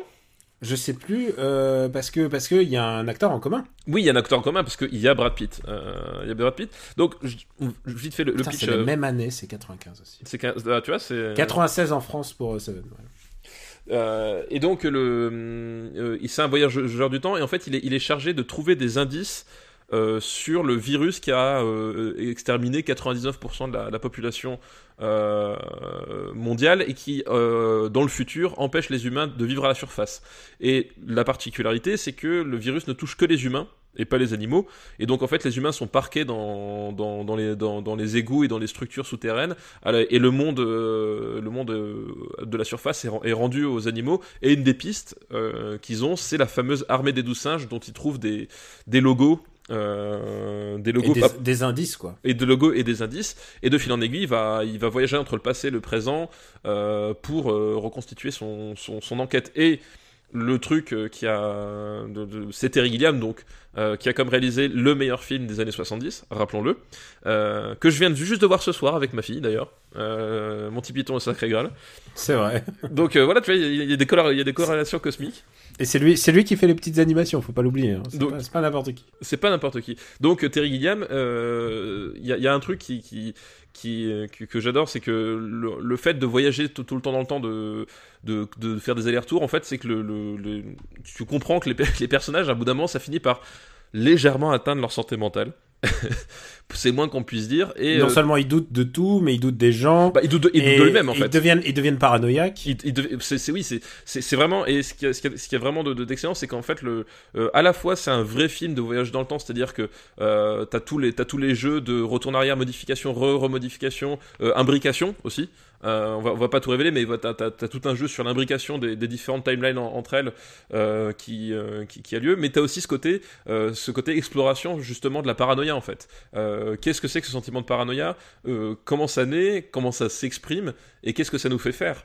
Et la, la caméra, la façon de filmer de Terry Gilliam se prête parfaitement au sujet. Enfin, sa façon en fait de, de, de, de, de, de filmer les, les, les personnages de très près, Bah, Euh, les grands, les grands angles. d'utiliser le, d'utiliser le grand angle, euh, d'utiliser aussi justement le, euh, c'est, c'est- c'est cette façon en fait de, de- d'utiliser le personnage comme point de pivot euh, autour de laquelle la caméra va, va centrer. Et en fait, t'as, t'as toujours la sensation que, le, que c'est le décor qui qui bouge autour du personnage, mais pas, enfin, t'as la sensation que c'est le décor qui bouge, mais de façon, euh, de façon organique en fait. T'as ce côté-là, t'as ce côté, t'as le, le- le décor se déforme et du coup tu rentres dans la perception du personnage. Genre, voilà, tu à un moment donné le, le est-ce que ce qui se passe autour de lui, c'est, on est vraiment sûr de ce qui se passe? Est-ce que finalement il, il a pas rêvé tout ça? Est-ce que oui? Est-ce que non? Enfin, t'as tout un jeu de voilà sur qui, qui est vraiment super bien, super bien traité et enfin l'antagoniste en tout cas oui si l'antagoniste on peut dire que c'est euh, est joué incarné par Brad Pitt euh, qui est un, fils de, millionnaire ou de milliardaire même bon bref le fils de quelqu'un de très riche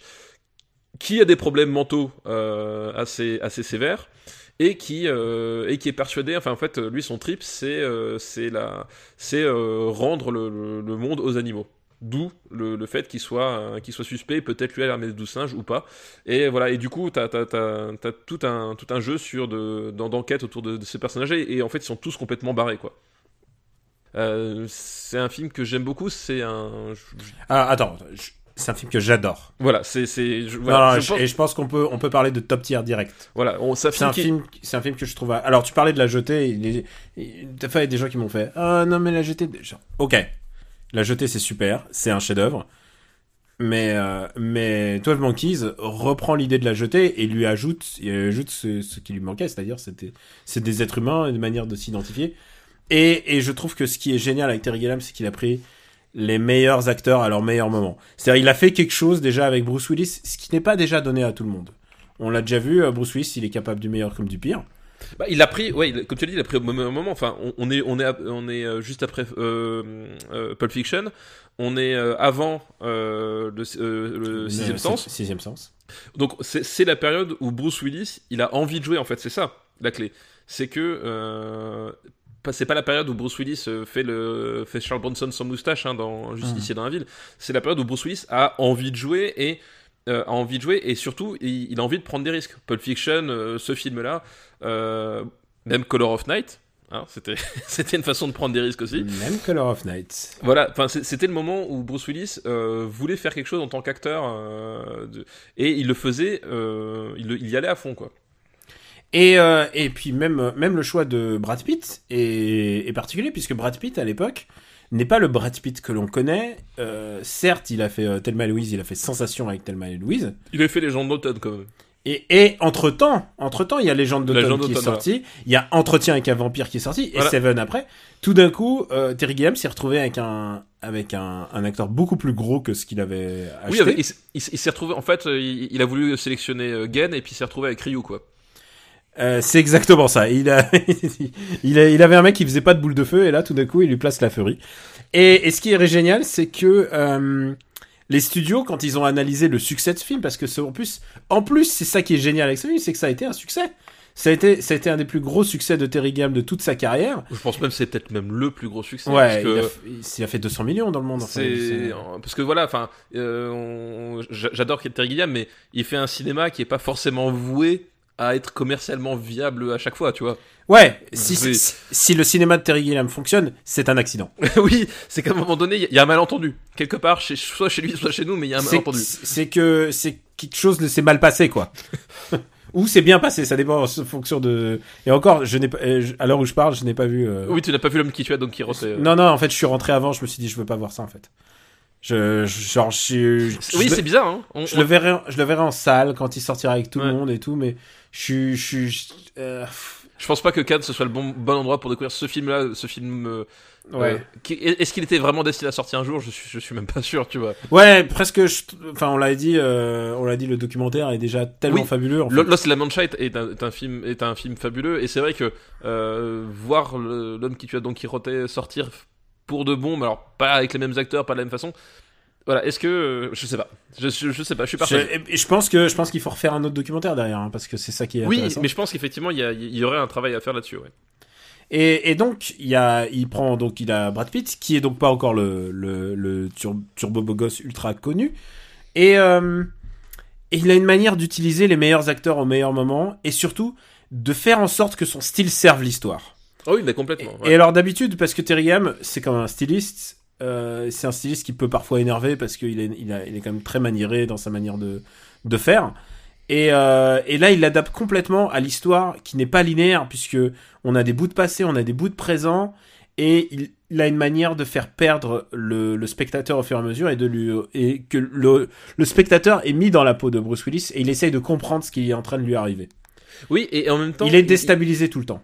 Et en fait, et, et ce qui est génial, c'est que, euh, c'est que euh, il, il le perd le spectateur, mais il le perd comme dans, dans un labyrinthe, c'est-à-dire qu'au bout d'un moment, on finit par trouver la sortie et euh, de façon très simple, en fait, les, les pièces se réimbriquent. En fait, il y a un truc qui, qui est, qui est vraiment génial. Il y a un truc où le puzzle se reconstitue Voilà. à la fin et que tu comprends ce qui est en train de se passer. Voilà, et, et ça se fait de façon très simple, c'est-à-dire que t'as pas la, la, la grosse séquence de 20 minutes où il t'explique tout le machin. En Non, au contraire, ça s'accélère, ça s'accélère. à ça, s'accélère et ça passe vraiment uniquement par le montage et par, de, par euh, des, des associations de plans. Tu comprends, t'as le déclic et puis tu, tu remets tous les trucs en- ensemble et au final ça, ça, ça devient, ça devient clair et tu perds pas pour autant cette sensation. Enfin, t'as pas l'impression d'avoir été baladé, c'est-à-dire qu'à un moment tu, tu, tu, tu, tu as vraiment cette sensation de se perdre et de chercher, de, de comprendre et tu, et effectivement, comme tu dis, tu te mets dans la peau du personnage Bruce Willis, tu, tu comprends à un moment donné que lui aussi il, il sache pas où est-ce qu'il est parce que euh, à chaque fois, la, la thèse que ce qu'il est en train de vivre n'est peut-être pas ce qui se passe réellement est crédible à cause de différents types d'indices, quoi. Ou simplement qui va changer, qui va changer le cours du temps. Oui, C'est ça. ça qui est aussi génial. Euh, je pense que c'est un film. Je sais pas si s'ils l'ont fait ou pas. Euh, pardon. Je sais pas s'ils l'ont fait par hasard ou pas. Mais objectivement, il y avait très peu de chances que ça soit correct en fait. Si tu regardes les éléments de voyage dans le temps et tout ça, tu peux te dire ça fonctionne pas comme ça. Et le fait est que la fin, je pense que c'est une de mes fins préférées de tellement facile Ouais. de louper les derniers tiers. Et là, le dernier tiers, je le trouve tellement bien. Je le trouve, euh, je le trouve noir. Je le trouve, Bah, en fait, je trouve ça ultra romantique. c'est ça, c'est que c'est le dernier tiers est, génial parce que tu passes vraiment par toutes les gammes de sentiments et euh, il y en a aucun qui est, enfin. T'en as aucun qui, qui- où tu te dis à un moment donné il, a fait le choix d'écraser le reste pour ça. Enfin, vraiment, tu sais, c'est c'est à la fois euh, beau et à la fois incroyablement triste. Enfin, il y a vraiment un truc euh, ultra mélancolique de, de, de- du fait que c'est inéluctable et que finalement, euh, est-ce que, est-ce que finalement le futur, euh, ça serait pas juste voir notre propre mort? C'est, c'est, euh, c'est un film ultra sombre et en même temps qui, c'est ça qui est génial pour du Terry Gilliam, qui s'est fait à Hollywood, quoi. C'est quelque chose qu'il a fait dans le système et il a fait un truc super noir. Et c'est ça qui est intéressant, c'est que les, quand les producteurs ont voulu comprendre ce qui s'est passé, parce que là, tout d'un coup, le succès a dépassé le film. hein. Ils s'attendaient pas, euh, c'est le réalisateur de Baron de Munchausen et de, Oui, et même, c'est- et, mais- et- et de Brésil, et mais Brésil a un, succès, c'est pas un, Bah, Bra- Brésil, c'est un, film génial, mais c'est un film culte. euh, c'est un film culte, c'est-à-dire que post-factum. oui, post- oui, bah, c'est le principe même du film culte. hein, c'est Oui. la définition même du, du film culte. C'est qu'il est adulé par une certaine, par une, Une minorité euh, une minorité d'activistes, quoi. d'activistes qui se réapproprient le film et euh, et, et, et surtout c'est enfin ça euh, aussi génial et aussi au- aussi enfin au- si on traduit aussi l'influence qu'a eu quand même euh, Brésil parce que c'est un film qui a eu une influence énorme d'un point de vue euh, stylistique euh, ça reste un film de, pur cinéphile c'est-à-dire que euh, demain il ressort de Brésil en salle euh, tu tu vas pas faire euh, un million d'entrées tu vois Oui, c'est euh, un un film qui est particulier quoi. C'est un film qui est euh, qui s'adresse à une partie différente de ton cerveau que que 12 Monkeys. euh, Enfin, tu vois, 12 Monkeys, il y a quand même une il y a quand même une aventure en fait. Oui, Il y a quand même- il y a quand même l'aventure, un attachement au personnage. Il y a, il y a, il y a, oui, oui, c'est plus, euh, c'est plus, euh, plus accessible aussi que ça, c'est, ça, c'est. Mais c'est, c'est pas un défaut en, en disant ça. Attention. Ah non, euh, complètement pas. Mais euh... euh, où est-ce qu'on va le mettre? En sachant que pour moi c'est le c'est mon c'est mon Terry Gilliam préféré.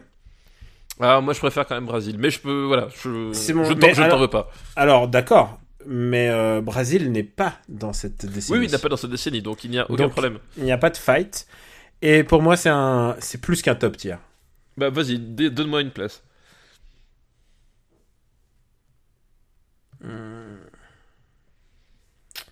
Est-ce que tu préfères Bruce Willis dans Sixième Sens ou est-ce que tu préfères Bruce Willis dans 12 Monkeys? Je préfère Bruce Willis dans 12 Monkeys. Moi aussi. Mais ça veut dire que ça met 12 Monkeys très très haut. Moi, je mettrais 12 Monkeys. euh, je le mettrais sous The Mission, tu vois. Oh, putain, tu as lu dans mon esprit, j'allais dire sous The Mission. Et voilà, tu Oh vois. là là, j'ai envie de te faire. Oh là là, après les disputes de la dernière High fois. five. Oh là là, high five. On va le mettre en français pour notre. euh, L'armée des douze singes. Pour notre robot qui, qui scanne. euh, Oui, c'est vrai, oui. Qu'on qu'on a, qu'on a, on a, on a, un- on a un auditeur qui a créé un robot qui, qui en fait euh, scanne les listes de Super Ciné Battle et vous prévient quand un film est diffusé avec la, la position. Et quand, et quand, quand je vois qu'il l'annonce, j'essaye de le retweeter avec le compte Voilà. officiel. Et, et merci à lui parce que en fait l'idée, est top. L'idée est extraordinaire. L'idée, l'idée est top. Donc nous, on est déjà trop bêtes pour y avoir pensé et surtout on est trop incompétents pour programmer le robot. Ah non, non, bien sûr, c'est au-delà de mes compétences. quoi. Donc c'est, c'est merci à lui quoi. Donc l'armée des douze singes est entre Et- The Mission et, et Truman Show. Je peux dire que c'est une place exceptionnelle. C'est un film que j'adore, euh, j'adore de tout mon cœur. Et, et l'armée des douze singes, il y a aussi un truc qui, euh, qui est exceptionnel et qui, et qui je participe énormément à l'ambiance, enfin en tout cas pour moi, et fait que ça m'a marqué, c'est la musique. Euh, cette espèce Ah, de, oui. de, de musique. C'est quoi comme instrument en fait? C'est un accordéon? C'est quoi? C'est du. Euh, Bah alors, pas ce que ça, peut être un accordéon, mais tu sais, ça peut être comme les, hum, tu sais, les instruments qu'ils inventent pour les, pour Oui. les, les trucs. C'est genre dans, dans les Chevaliers du Zodiaque, par exemple, tu sais, il y a un y a une espèce de harmonica au piano, quoi. Tu vois, Oui, voilà, et, euh, ouais, parfois t'inventes des trucs euh, qui font des Donc sonorités je, je sais pas quoi. ce que c'est comme instrument exactement, peut-être que les, les Musique de, de Buckmaster. nous- de, euh, nous diront, mais la, la- la musique je trouve extraordinaire, le. Il y a un côté, en fait, il y a un côté qui, qui, qui, qui traduit tout le film, c'est-à-dire qu'il y a un côté à la fois, euh, à, à la, à la fois festif, parce que- à la fois festif parce que tu sais, enfin justement le, le son d'instrument est pas banal et t'as un côté un- voilà un peu euh, un, un- un- assez catchy, enfin j'aime pas ce, ce mot mais je sais plus le trop en, français mais euh, qui, qui tout de suite t'interpelle et en même temps il y a un truc extrêmement angoissant dans cette musique. C'est, c'est, c'est, en fait, c'est un air de tango, en fait. le- C'est ça, ça, laisse- ça- en fait c'est un air de, de tango euh, mais perverti. Ah bah complètement. Et du Complètement. coup, c- ça lui donne, ça lui donne de côté festif. Et C'est exactement ça, festif mais inquiétant, quoi. Euh, Festif, c'est-à-dire que c'est un truc, tu, tu peux pas t'empêcher de le trouver, de, de- t'es obligé, enfin je pense que ça fait partie de ces thèmes qui, qui, qui, euh, qui sont faits pour t'interpeller, enfin t'es obligé de le remarquer, de, de le retenir, et en même temps ça devient obsédant, mais obsédant, il y a un côté malsain, enfin vraiment, et je trouve ça génial, c'est- à la fois simple et à la fois euh, super, sup- super, super efficace dans ce que ça veut faire. Et ça participe pour moi beaucoup vraiment au film à, traduire l'atmosphère du film, à traduire ce, ce, ce côté, cette espèce d'équilibre, voilà, bah, entre, euh, le, entre le côté euh, c'est l'aventure avec plein de rebondissements et c'est du voyage dans le temps, donc les voyages dans le temps on aime bien ça, et en même temps il y a un truc super bizarre qui se passe derrière et, et super glauque, mais pas pas pas pour elle, enfin pas gratuitement, enfin il y a vraiment un truc, euh, voilà, et je trouve cette musique euh, extraordinaire, quoi. Le, le thème de, de 12 Monkeys, euh, l'armée de singes, je trouve ça extraordinaire, quoi. Bah on est d'accord, et c'est pour ça que 12 Monkeys est quand même très très très haut classé chez nous. Ouais, ouais. Ah, je suis content d'avoir parlé de, de l'armée de douze singes. tu Ah vois. non mais, non mais tu vois, il faut qu'au moins on fasse un gros film. Ouais, euh, ouais, voilà. Je... Au moins, genre, qu'on se donne un os à ronger après, après tout ça, quoi. Et, et si on se faisait, d'abord, on va remercier la liste euh, de, qui nous a envoyé Gokan, Michael, donc un, Merci Gokan Michael. un Patreon True Believer. Et là, on va voir. Alors, tu sais quoi, moi, je- les Patreon True Believer, je leur envoie des, je leur envoie des messages. Je leur dis, ok, tu fais une liste là maintenant. Faut que tu représentes. Faut que tu fasses une belle liste. Faut que, genre, un truc cohérent, un truc, un truc, un truc bien cohérent.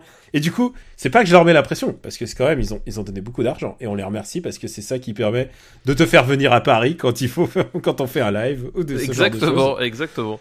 Donc, euh, mais ils envoient des listes assez chouettes. On va passer à une liste d'Emeric aussi, qui est aussi un Patreon True Believer. Eh ben merci Emeric pour ta liste. Et on le connaît déjà à Super Ciné Battle, il a une de ses listes qui est passée dans les années 2000 euh, sous le nom de Rico, et qui c'est une liste sur les réalisateurs qui se sont aperçus que la délocalisation cinéma à Hollywood, ça marchait pas toujours très bien. D'accord. Et il nous rappelle aussi qu'on n'a pas fait un devoir de vacances, qui est euh, tournage dans un jardin anglais. On l'a pas vu, que on l'a Ah pas oui. classé. Ah oui, c'est vrai, ouais, ça nous en Putain, il fait. faut- Putain, est-ce que tu peux le noter ou pas? Euh, attends, oui.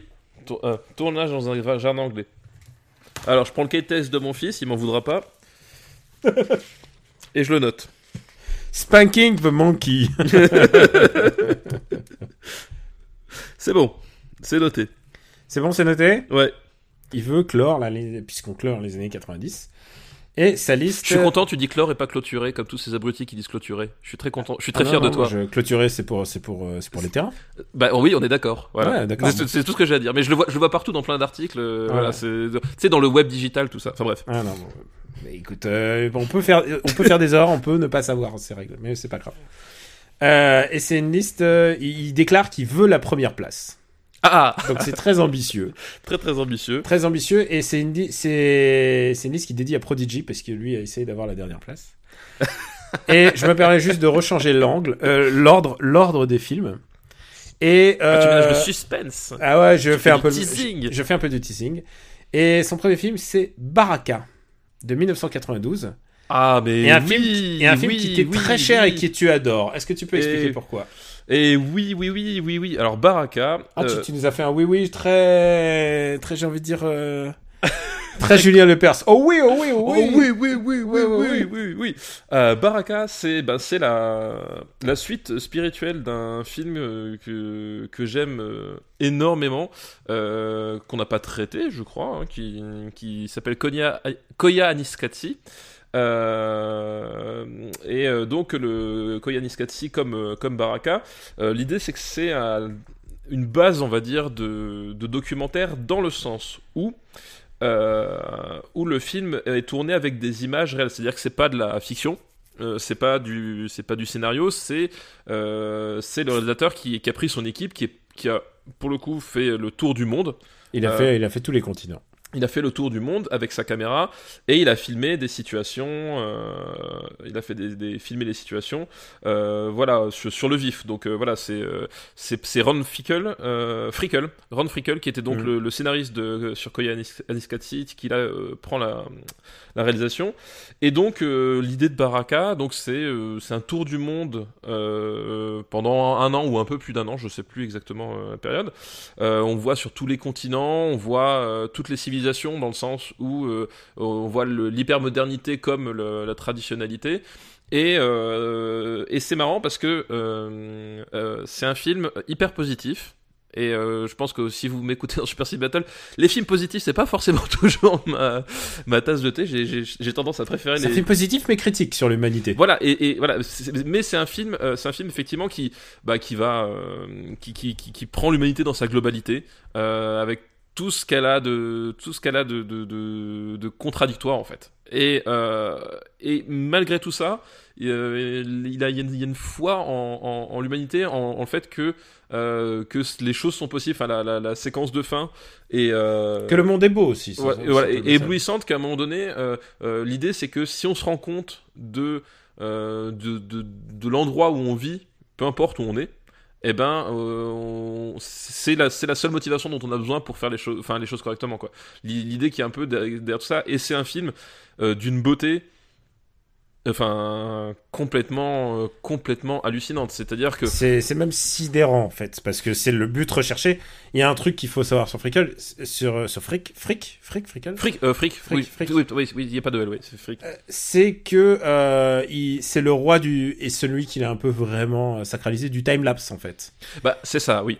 Et c'est que avant, avant, enfin il y en avait avant, mais vraiment lui il l'a, il l'a institutionnalisé dans son film. Et, euh, et sans lui, on n'aurait pas tous ces beaux timelapse du Japon, genre Shinjuku le matin. Euh, alors c'est maintenant le timelapse, n'importe quelle n'importe quelle caméra le fait. J'en ai une et j'en ai fait à Cannes, genre fait des timelapse. c'est des timelapse de gogol. Quand c'est fric, c'est quand même beaucoup plus beau. Et évidemment, tu sais, il va, il va en Asie, enfin, il va dans des endroits, hein, il va dans des parcs, de- des parcs naturels. Il y a beaucoup de trucs de volcans d'ailleurs. Et d'ailleurs, euh, est-ce que tu savais que Frick a travaillé sur euh, Star Wars épisode 3 Puisque Ah non. il a tourné. euh, Il a fait quoi Il a été chef op, non Non, Euh, il a, il a, euh, il a tourné. Je sais pas exactement, mais je pense qu'il a participé au. Ouais, je crois qu'il a été chef même sur certaines scènes sur le volcan en fait, puisqu'il a filmé euh, le volcan euh, Ah de oui, l'Etna. Et et c'est des trucs qui ont été utilisés pour le pour euh, Star Wars épisode 5. C'est peut-être pas son Non, épisode, épisode 5, 3, tu veux dire. Ah, épisode 3, putain, excuse-moi. Oui, c'est après des trucs qui ont été massacrés par euh, la post-production de George Lucas, c'est ça que t'es en train de dire. Euh, mais tu sais quoi, en fait, le problème c'est que aucun des artisans qui ont travaillé dessus n'est responsable. Oui, non, mais je suis Le d'accord. seul, le seul, est- c'est George Lucas, quoi. Mais euh, qui, qui leur a dit mettez-moi des trucs en CG un peu partout et tout. Voilà. Donc, bah, voilà. Et, et Baraka, enfin, c'est, c'est, c'est, une, c'est une suite d'images extraordinaires. Et c'est pas, enfin, il y a, il y a, c'est, c'est, c'est, comment dire, comment expliquer ça? Le, le c'est un film c'est un vrai film, voilà. C'est pas, c'est pas, c'est pas un, un espèce d'ego trip euh, euh, su- su- avec un, avec de la, de la musique branchouille où il y a vraiment un, un- un vrai sens du cinéma, c'est-à-dire que c'est bah, un film qui, a, qui est complètement muet. Hein. Il y a, il y a- de la musique, mais il y a, il y a, a pas de parole. Euh, il y a une, il y a une narration, mais la narration passe vraiment je dirais plus une ligne conductrice, quoi. oui, mais non, mais il y a- il y a- ça raconte, enfin, ça raconte quelque chose. Vraiment, ça raconte quelque chose. C'est-à-dire que il y a pas un, il y a un scénario, mais il y a pas de, il a pas de continuité dialoguée. Voilà, pour être tout à fait précis dans les termes. Euh, mais ça raconte quelque chose. Ça raconte quelque chose à travers les images, à travers le montage. Euh, voilà, et, c'est un, c'est une, pure expression de cinéma euh, dans laquelle il faut rentrer parce que je conçois qu'évidemment euh, deux heures de de, de film muets quand quand t'as pas l'habitude, ben ça peut un peu dé- déstabiliser, mais c'est un vrai film de, cinéma qui te happe par ces images et qui t'emmène et qui te fait découvrir des, choses. Il y a le nombre de plans qui restent dans la tête, euh, que ce soit dans la composition, que ce soit dans, la façon dont c'est utilisé dans le montage. Euh, Enfin, il y a vraiment un, truc extraordinaire. Et comme on l'a dit, il arrive à raconter cette, humanité qui, est, bourrée de contrastes et, et cette planète Terre euh, à restituer toutes les, choses, euh, toutes les choses magnifiques qui, peuvent se passer dedans. Et c'est un film. Moi, à chaque fois je, je le vois, je suis pris dedans, il me, il me, il, il m'étreint et il me, il me laisse à la fin. Je suis, je suis lessivé, et mais je suis lessivé, je suis content. Enfin, il y a vraiment un côté, euh, je, je, pleure de joie à la fin. Là, c'est la, séquence de fin est, hallucinante, quoi. Comparé à, euh, je pense à un autre gars qui filme de manière éthérée la nature. Enfin, et surtout maintenant depuis, surtout depuis 10 ans surtout. Euh, Terrence Malick. Eh ben, je, moi j'ai un problème avec les Malik récents, c'est que justement, euh, il y, a y, a, il y a un truc que ne fait pas justement euh, Ron Fick, euh, c'est que Malik, il a tendance à partir dans les bondieuseries en fait. C'est-à-dire, c'est Clairement, clairement les deux, les deux ont le même message, c'est que l'humain peut faire de belles choses et, et peut-être, et peut-être une, une autre, une autre force, celle de la nature. voilà. Mais le, Mais chez Malick, ça mène à Dieu. Chez Malik, on, on se perd dans des bondieuseries. En fait, c'est, je trouve ça, je trouve ça absurde de, de, de renvoyer ça à des, à des dogmes euh, vieux de 2000, 2000, euh, 2000 ans, euh, quand t'as, t'as la possibilité de faire complètement autre chose. Enfin, voilà. Lui, c'est un, Ah, un sauf quand c'est quand l'histoire des personnages. Ce qui est intéressant dans Tree of Life, c'est Oui, que clairement c'est des croyants. Oui, mais euh, oui, mais c'est un peu aussi le problème, c'est qu'après on revient des trucs. Enfin, bon, Tree of Life, euh, on parlera des brontosaures, une autre fois. Euh, J'ai hâte, j'ai hâte. mais Ron Frick justement tom- tombe pas dans ce travers-là, c'est- c'est-à-dire que il est au-delà des barrières, au-delà des dogmes. Lui, il, il- s'en fout. C'est-à-dire qu'à un moment donné, tu, tu, tu, comme dit, tu vois des peuplades dites primitives selon des critères occidentaux. Euh, tu euh, et en fait, tu, Et il y a, y des images un peu dures, hein. Il y a Oui, des images de, de guerre et tout ça. Quoi. Exactement, et, et tu et, et, on, te, on te les accole à des comportements euh, de gens civilisés qui sont pas forcément si civilisés que ça, et en même temps il va il va pas te dire oui ceux-là ils valent ils valent mieux parce que ils, ils adorent tel truc ou qu'ils sont partis dans, dans tel dans tel système de, de croyance ou d'organisation sociale. Euh, il est pas du tout là-dedans, c'est qu'il il, il montre juste qu'à travers toutes ces contradictions, la, la beauté et, et la, la force qu'on peut peut trouver pour améliorer les choses et, pas forcément là où on l'imagine et qu'à un moment donné, si on si on si s'inspire pas de, du meilleur de, notre prochain, on n'ira pas bien loin quoi. Et, euh, et voilà. Et pour moi, il est, au-delà des dogmes, au-delà des clivages. Il est vraiment dans ce dans dans dans dans dans, un côté. euh, voilà le monde que nous avons euh, et, il, est magnifique quoi. J'ai pas il y en a, j'ai pas vu Chronos, mais j'ai vu Samsara. Euh, oui, bah, j'ai vu Samsara. Bah, Samsara, je euh, il est sorti bien plus tard. Hein. C'est euh, C'est genre les 2000 2010. Ouais, c'est Euh, 2011, c'est- un truc comme ça, 2010, 2011 ou 2009, hein, bon, aux alentours de 2010.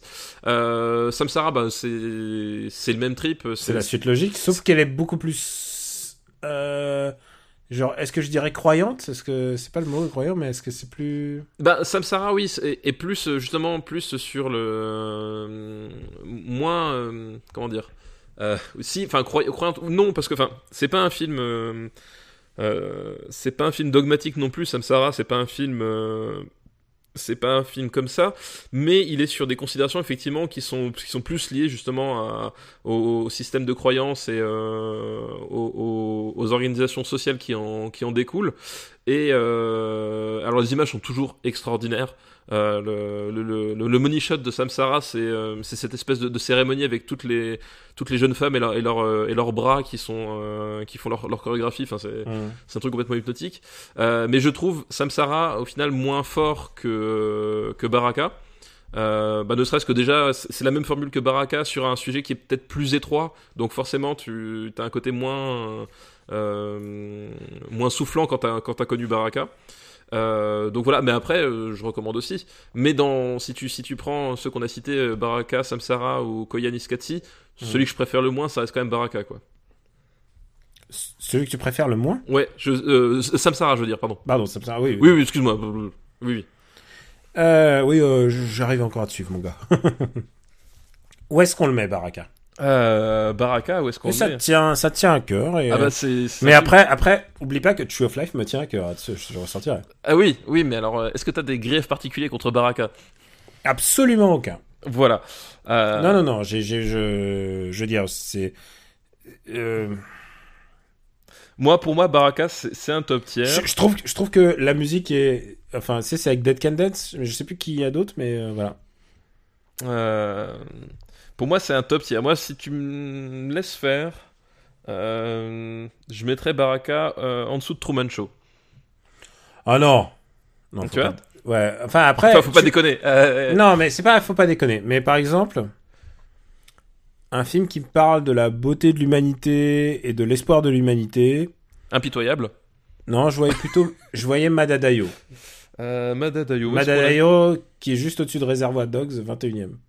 Euh, pour moi, ça va quand même. euh, euh, Non, je pense que l'humanité est plus représentée dans Tous les matins du monde et Porco Rosso. Euh... Ouais, je suis, je suis pas d'accord. Je suis pas d'accord. Mais alors, à ce moment-là, entre les- tous les matins du monde et Porco Rosso. Get- You get it. Ok. Et j'ai compris que ça te tenait à cœur. Il est quand même, hop, il est quand même très haut placé. Mais euh, après, je préfère regarder tous les matins du monde. C'est-à-dire que Porco Rosso est un peu plus descendu et les gens te détestent un peu plus. Oh, bah, moi, ce que je vois, c'est que la ligne verte est encore descendue. hein. T'es con. Le deuxième film de sa liste est encore une fois adressé à toi. Ah, bah, tu vois, c'est quelqu'un qui. Puisque c'est un film que tu as réclamé, tu as prononcé son nom dès qu'on a entamé les années 90 pour la première fois. D'accord. Ça te dit Euh, rien? j'ai aucun souvenir. Je- en fait, je, je dis beaucoup de conneries, donc faut pas m'écouter, à moi. Ouais, c'est vrai. C'est une balle dans la tête de John Woo. Ah bah oui, forcément, une balle dans la tête de John Woo. Euh, donc euh, une histoire de, de trois amis, même plus que ça, trois frères. C'est Ouais. une amitié euh, plus que euh, plus que voilà au- au-delà de, de- de tout ce qu'on peut imaginer. C'est vraiment des, des, des frères qui, qui, qui, qui vivent ensemble, qui, qui, qui font les 400 coups ensemble et qui supportent l'un l'autre. Euh, ça se passe dans les années euh, 60 60 à Hong Kong. à Hong Kong. Et euh, bah évidemment, c'est euh, des des gars de la rue, donc euh, ils vivent de euh, ils vivent comme comme ils peuvent. Et bon, de jeu, un jour, il y en a l'un d'eux qui qui franchit la la ligne rouge et qui est forcé en fait de De tuer. de tuer pour euh, pour survivre. Et il est forcé de quitter euh, forcé de quitter Hong Kong. Euh, et ces deux, ces deux potes euh, abandonnent tout, dont Mhm. un par exemple qui, qui était en train de construire sa vie, euh, il abandonne tout pour suivre son, son pote parce qu'il veut pas le lâcher, et euh, il décide de fuir Hong Kong, et les années 60 en Asie, euh, surtout dans cette partie-là de l'Asie, vous n'êtes pas sans savoir qu'il y avait deux, trois problèmes de stabilité politique. Des guerres. Des guerres. Soyons, soyons, soyons forts des guerres. le, voilà, le, le- le moins qu'on puisse dire, c'est qu'il y avait des guerres et la guerre du Vietnam. Et en fait, du coup, Et ils ont choisi d'aller au Vietnam. voilà, ils ont choisi. En fait, je crois qu'ils essaient de de- de- de- d'aller jusqu'au Cambodge. Euh, mais comme en fait ils sont ils sont fauchés que ils passent par des euh, par des passeurs de mafieux etc enfin du coup ils ont pas non plus euh, le, le choix de- du trajet donc ils- ça passe par le Vietnam et on va suivre bah, ces, ces- ces trois euh, amis pour la vie dans au cœur de cette de cette guerre et on va et on voit comment les comment le temps le, le les conflits les situations arrivent à détruire pratiquement tout quoi Et euh, sans vouloir spoiler exactement la place, euh, la place où on va le mettre, pour moi, c'est tout simplement le meilleur film de John Woo. Alors, pour moi, je n'irai pas jusque-là, je dirais que c'est le meilleur film de John Woo. Ah Putain, tu m'as fait peur, je me suis dit, c'est quoi, c'est quoi dans la tête quand tu as dit, ah, je là j'étais en train de me dire, mais lequel il va dire? Mais j- comment j'ai- tu... J'ai ménagé un effet d'annonce. euh, le... Ouais, je, je vois bien ça, mais tu m'as déstabilisé. c'est Voilà, un film- c'était le but. C'est un film où il y a le jeune Tony Long, Euh, Il y a le, effectivement, il y a le, le jeune Simon Yam aussi. le, le jeune Simon Yam. Simon Yam qui, qui a un rôle extraordinaire. Enfin, c'est, Bah oui. euh, il, il joue, il joue un, un mercenaire, euh, un mercenaire sino fran- euh, fran- fran- franco-chinois. Euh, qui donc est perdu dans, dans, dans le Vietnam, c'est le, c'est le grand héros romantique euh, à, la à la John Woo, euh, sauf qu'il est, il est, voilà, il il est pris dans cette espèce de, de, de, de traquenard, euh, de, espèce de, de, traquenard qui est la guerre du Vietnam, et il, il, est là, en fait, c'est un- c'est une espèce de, de, mentor qui va, qui va les prendre un peu sous son aile, mais qui, qui en même temps ne peut pas faire grand chose pour lui, pour eux. Enfin, vraiment, c'est un personnage, une fois de plus, extrêmement, extrêmement tragique. Euh, et euh, Simon Yam est, euh, est, est, est vraiment, est vraiment top dedans, quoi. Et c'est vrai que ça fait bizarre de le voir aussi jeune, en fait. Euh, maintenant, avec le recul. Quand tu l'as vu en ordure Ouais, complète. Tony, euh, dans- dans- Tony Long aussi, hein, jeune. oui, mais Tony Leung, je trouve qu'il. Tony Leung, il a. Tu vois, Simon Yam a été plus marqué par ses rôles d'enculé chez Johnny To qu'autre chose. Et du coup, quand tu le, quand tu le revois justement dans cette espèce de, de, de figure romantique, euh, ça, ça te fait un peu bizarre que Tony Leung, il, il est dans, dans, dans, dans les types de personnages qu'il va continuer à interpréter un peu par la, par la suite, quoi, quelque part. Donc il y a, Alors- il y a alors moins de dissonance. Et aussi Tony Long, c'est aussi le compas moral. Bah, Tony Leung, c'est- en fait. C'est celui qui va confronter. Alors, on va pas, pas spoiler, mais évidemment, les amis vont. C'est ça qui est terrifiant avec ce, ce bah, film. le film s'appelle Une balle dans la tête. Voilà. Et, Voilà, c'est- il, il s'appelle pas Les fleurs des champs, tu vois. Voilà. et c'est un film. euh, C'est un film sur, le- sur, sur la, la fragilité de l'amitié. Oui, c'est un, film. En fait, c'est un film euh, sur la fragilité de l'amitié. C'est un film sur la, noirceur de, l'âme humaine. C'est-à-dire que euh, c'est pas un film sur la guerre du Vietnam. C'est-à-dire que t'as t'as pas de d'événements historiques, t'as pas de t'as pas de, de, de grandes batailles, machin. Vraiment, la guerre du Vietnam, c'est le ça va être la toile de fond qui va faire ressortir en fait, euh, qui va qui va être l'excuse. Euh, de, pour faire ressortir les, le- les- toute la noirceur des personnages, toute la, toutes les, les choses que- que- cachées qu'ils ont au fond d'eux, qui va aussi les obliger à se confronter à leur, à leur part, euh, à leur part d'ombre. En fait, l'idée c'est ça, c'est que euh, ce qui est génial, c'est que le euh, t'as pas, le côté, le- les, personnages sont, sont mauvais par nature. C'est qu'à un moment donné, ils sont dans des situations tellement extrêmes. Parce que là, on est vraiment dans des, dans des trucs en, en termes moral, hein, qui est un film qui, qui pousse le bouchon assez loin. Euh, ils sont confrontés à des situations tellement extrêmes moralement qu'au bout d'un moment, ils sont obligés de faire des choix. Et c'est des situations où tu, sur le moment, tu ne sais pas si tu as un bon choix en fait. Et à un moment donné, ils vont prendre, ils vont, ils vont faire prendre telle et telle décision.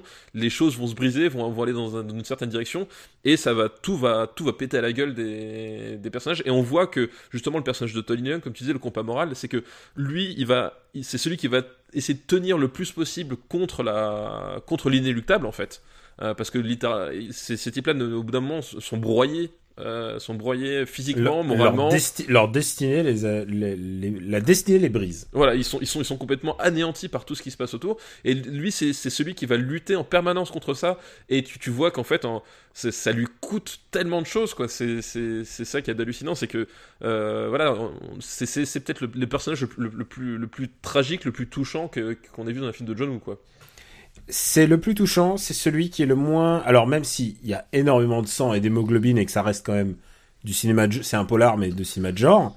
Ah oui, ça, bah, ça, ça- ça reste évidemment, bah, ça reste, euh, euh, voilà, quand, quand il s'agit d'utiliser la, la violence pour euh, maltraiter les personnages, Hmm. ils y vont pas avec le dos de la cafetière, comme dirait l'autre. C'est un film où il y a des ralentis déjà, John Woo, mais c'est un film qui n'a pas encore trop les colombes.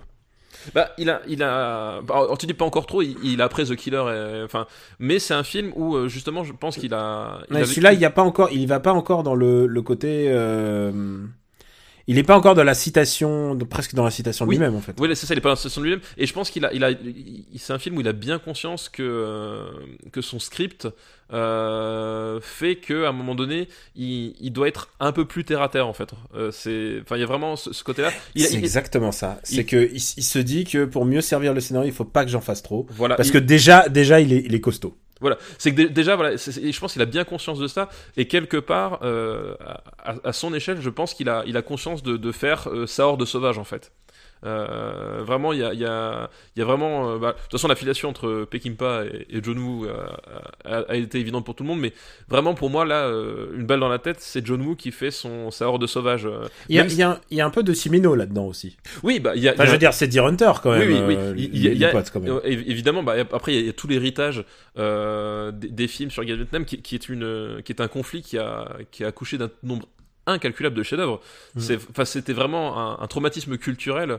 euh, pour les États-Unis, euh, qui, qui, qui, qui a nourri euh, tout un, tout un pan du cinéma et qui, bah, du coup, euh, en cascade, a, a fini par nourrir John Woo. Effectivement, on, on pense à Deer Hunter, on pense, on pense à Platoon aussi. euh, voilà, Full Metal de- Jacket. faut, faut Metal Jacket enfin ouais tu et, on est et on est jamais enfin on, on Euh, est- 3. on, on- on est je, Wind Talkers c'est vrai.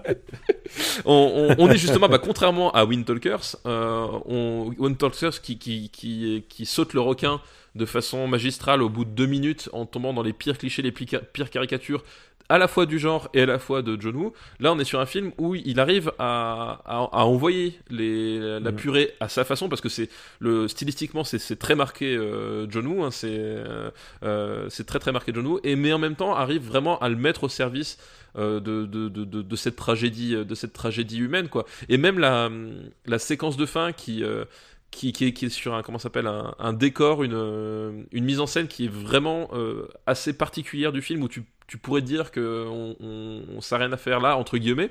Je vais pas révéler le contenu parce que elle est assez maboule dans son dans son genre. Et même ça, tu sens qu'il a qu'il a réussi à, bien intégrer la continuité narrative pour que ça s'intègre et qu'au final, ce, final de, de série B euh, ait une portée euh, une portée dramatique et visuelle complètement hallucinante. Et en plus, John Woo, euh, qui, euh, bah, qui avait quand même non seulement les idées et le style, a voulu intégrer aussi le- les événements de, de Tiananmen, en fait. Et euh, c'est un film qui aurait pas pu se faire en post-réunification, je pense, post Oui. une fois que la rétrocession a été faite. Ouais, je pense effectivement, oui, c'est, bah, c'est effectivement, oui, ça fait partie. Bah, de toute façon, on, le voit bien. euh, euh, Aujourd'hui, les cinéastes hongkongais qui, qui partent tourner en Chine, comme on dit, euh, on, on voit bien que c'est un processus euh, assez ubuesque pour pour obtenir le, les autorisations. les... Ils ont un cahier des charges. quoi. Ils ont un cahier des charges, voilà. Même si, enfin, c'est le, le, le cas qui est, qui est assez intéressant, c'est le drug war de, de Jonito qu'il est- qu'il allait tourner Mhm. donc euh, donc en, en, en- en Chine et qui euh, où tu vois clairement les tu vois clairement les moments où Jonito a réussi à, à, à briser un peu le, le carcan et les moments où à un moment donné on lui dit non t'es gentil mais Oui, voilà Non, non, on- faut que tu nous montres des gens positifs, là. voilà c'était gentil mais euh, les, les fonctionnaires chinois euh, sont sont irréprochables quoi Où est-ce qu'on va mettre une balle dans la tête? Euh, grand grand film j'adore ce film là Ah non, mais j'adore, j'adore une balle dans la tête. Je trouve que c'est un, je trouve que c'est un film extraordinaire. C'est le meilleur film de son réalisateur à ce moment. Et et- et il y a un autre truc qui est dur, c'est qu'il fera jamais mieux.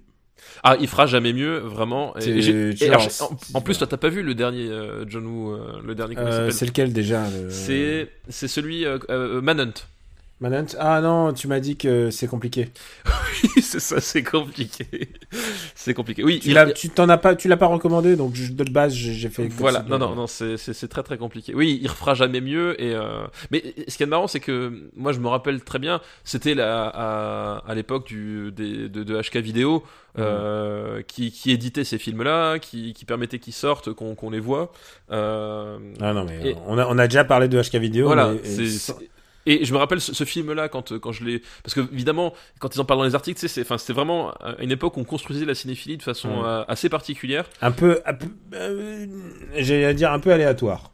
Bah, un peu aléatoire, c'est- c'est- en fait. Mais en même on- temps, on avait- stratégie, stratégie de l'aléatoire. Et- Mais en même temps, il y avait un truc, c'est que tu, tu construisais ta cinéphilie, c'est-à-dire qu'à un moment donné, tu repérais des publications, et au sein de ces publications, tu repérais euh, quelques noms où tu savais que, que globalement, quand ils t'avaient recommandé des trucs, t'aimais bien. Enfin, tu sais, t'avais, un- t'avais une espèce de, de, de réseau, qui- alors qu'aujourd'hui, tu peux piocher vachement plus facilement, et les films sont beaucoup plus accessibles euh, euh, bah, de manière légale déjà, puis même, même illégale. Enfin, non, mais voilà, tu disais A Better Tomorrow, ça a l'air pas mal. Je Voilà. le tente, quoi. Voilà. Et donc à l'époque, tu... et quand ce film-là, ils, ils, ils en faisaient souvent référence dans les articles, ils revenaient, et quand tu l'as enfin eu en cassette, tu te dis ah enfin je vais mettre... et je me souviens très bien, c'est que cette sensation d'avoir le meilleur film de son auteur et qu'il fera jamais mieux. C'est tu, tu l'as, c'est-à-dire que même si tu le film date de 90, donc euh, à cette époque-là, je pense j'ai- dû le voir peu, peu de temps avant que sorte euh, Volte-Face. Ça doit être à peu près dans, dans ces eaux-là. Euh, même s'il avait fait d'autres films après, qui avaient Volte-Face, etc. Au moment où tu le vois, tu enfin moi j'avais vraiment ce- cette sensation. Oui, ça c'est son chef-d'œuvre au sens propre du terme. C'est son meilleur film, il fera jamais mieux. Euh, comme tu peux, tu peux le voir parfois, t'as as des films où tu, quand tu les vois, tu sais qu'à un moment donné, le, le- le type est arrivé au bout de, de lui-même et, de sa- et de sa démarche, et même s'il fera des bons films après, là on a le pinacle, quoi. Et vraiment, c'est un film qui, qui marque comme ça, quoi. Tu, parlais, tu parlais d'HK vidéo. Ce truc, enfin cette collection quand même qui nous a fait découvrir des films tellement divers qu'aujourd'hui on s'attarderait même pas à les voir en, en direct ou vidéo euh, d'une petite boîte quoi. Je veux dire Tiger on the Beat.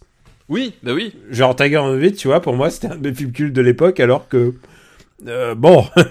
Alors que, oui, alors je, je, l'ai- je euh, je l'ai revu il y a pas si longtemps parce que j'ai la- comment tu fais? Comment tu fais? Tu m'agaces. parce que j'ai- retrouvé la VHS en fait. Ça m'a ça m'a fait. C'est vrai? J'ai retrouvé la VHS de Tiger on the Beat et je l'ai remis euh, parce que j'avais un souvenir très contradictoire de, de Tiger on the Beat et je l'ai revu et tu te dis effectivement bon euh, à l'époque c'était fou mais À l'époque on était fous hein Tiger on the Beat. mais à contrario il y avait euh, Full Contact de Ringo Lam que Ouais. j'ai revu euh, grâce à grâce à Carpenter Brut que je suis allé voir en concert. Euh, quand il joue la quand il joue une chanson de sur, sur scène en fait il diffuse des images de, de Full Contact. Et d'un seul coup j'ai fait putain mais oui c'est Full Contact de Ringo Lam avec euh, Shoyun Fat et tout. Donc j'ai fait des pieds et des mains parce qu'en fait il a été réédité en, en DVD mais euh, il était réédité je sais pas peut-être à 1000, 1000 exemplaires. Donc pour trouver un DVD c'était c'était c'était super galère. J'ai j'ai mis des mois avant de trouver un truc qui soit pas à 80 balles j'ai fini par le voir et, et, et je, me, je me suis pris une claque comme je m'étais pas pris à l'époque. Enfin, tu vois, tu- avec le temps aussi, tu, tu replaces les trucs un peu différemment, quoi.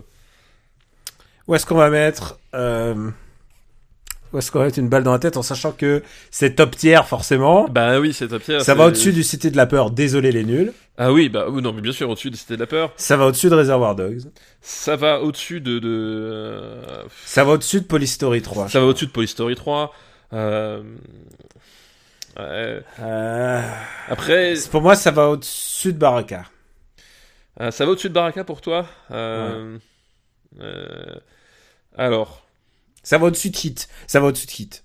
Alors pour moi, ça va pas au-dessus de Hit, mais Ah ouais? Non, non, bah écoute, non, je, suis prêt, je suis prêt à l'entendre. Mais pourquoi? Tu trouves que tu prendrais plus de plaisir à revoir Hit qu'une balle dans la ah, tête? je pense quand même Hit pour moi, c'est en, en- en termes de de Et l'impasse aussi. Oui, c'est ça. L'impasse qui, qui- enfin, le problème c'est que tu me demandes quel film va au-dessus de l'impasse. Je te, je te répondrai, il y en a peut-être deux, trois dans tout, le- dans tout le cinéma entier. Donc tu vois, c'est pas forcément Mm. un critère que sur lequel je me, je marque L'impasse, rappelons le titre en VO.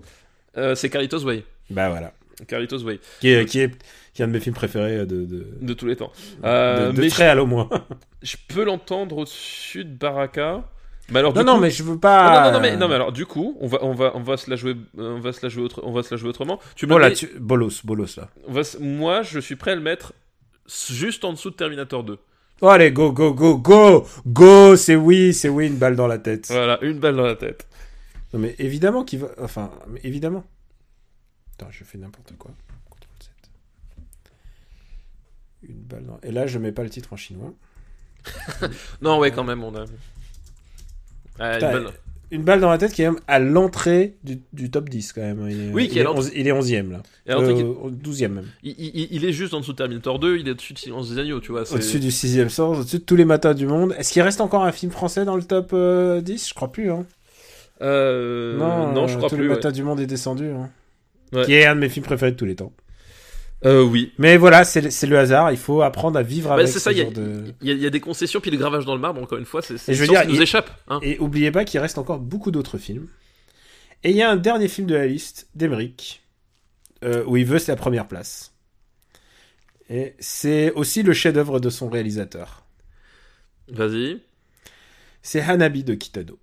Hanabi de Kitano. Alors, hasard du calendrier, c'est que... Non, non, non, Non, non, ta gueule, ta Non. gueule. Je veux pas que tu me dises que tu l'as vu hier. non, je, l'ai- je l'ai pas vu hier, Hanabi, mais euh, il ressort en, en Blu-ray chez l'Arabia Euh, Exactement, toi tu fais il- bien de le dire. Voilà, euh, l'Arabia qui est donc un, un éditeur de, un éditeur et un distributeur parce qu'ils ont une branche distribution. C'est grâce à eux qu'on a eu Memories of Murder qui est ressorti l'année dernière au cinéma et qui Exactement. ressort actuellement euh, en Blu-ray. Et Anabi est sorti en 4K au cinéma l'année dernière. Voilà. Et je l'ai revu l'année dernière, euh, l'été dernier. Et donc euh, l'Arabia qui, euh, qui, qui- alors je- on n'a pas d'action chez l'Arabia. Je ne, je ne connais même pas les, les gens de chez l'Arabia. C'est vraiment un, un vrai coup de cœur. C'est-à-dire que Faut, faut savoir, euh, on, on reçoit, je, je, je re- je reçois 3 DVD, je reçois toi DVD par trimestre à tout casser. hein. voilà, donc on euh, n'est pas, euh, les DVD on les achète en général. voilà. On n'est pas, on n'est pas affilié, mais là, c'est vraiment le, le- je trouve, que c'est un, c'est un éditeur qui, qui fait un travail absolument dingue en termes de catalogue déjà,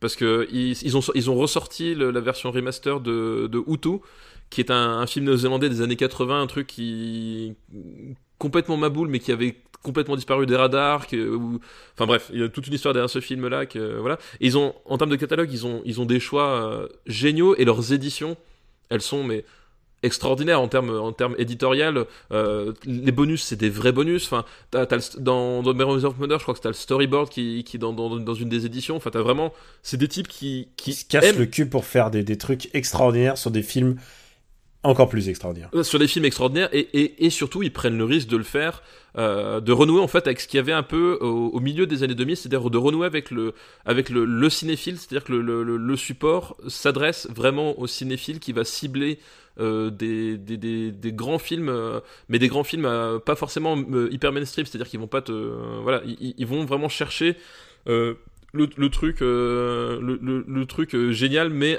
un tout petit peu pointu ou alors un tout petit peu euh, euh, un tout petit peu inattendu. Et, euh, et euh, voilà ils, vont rééditer Hanabi là je sais plus quand c'est. C'est bientôt. Je sais plus exactement la date de sortie mais c'est vraiment bientôt. C'est le mois de juillet je crois au plus tard. Et ils ont encore prévu un programme de sortie ciné euh, pour le pour l'été avec notamment euh, GSA de Ah, de c'est vrai que JSA ressort. Putain, de, de, de Park super. Chan-wook Ils et font ils, vraiment du bon boulot. ils, ils, ils sont dans la boucle. Enfin voilà, donc c'est là.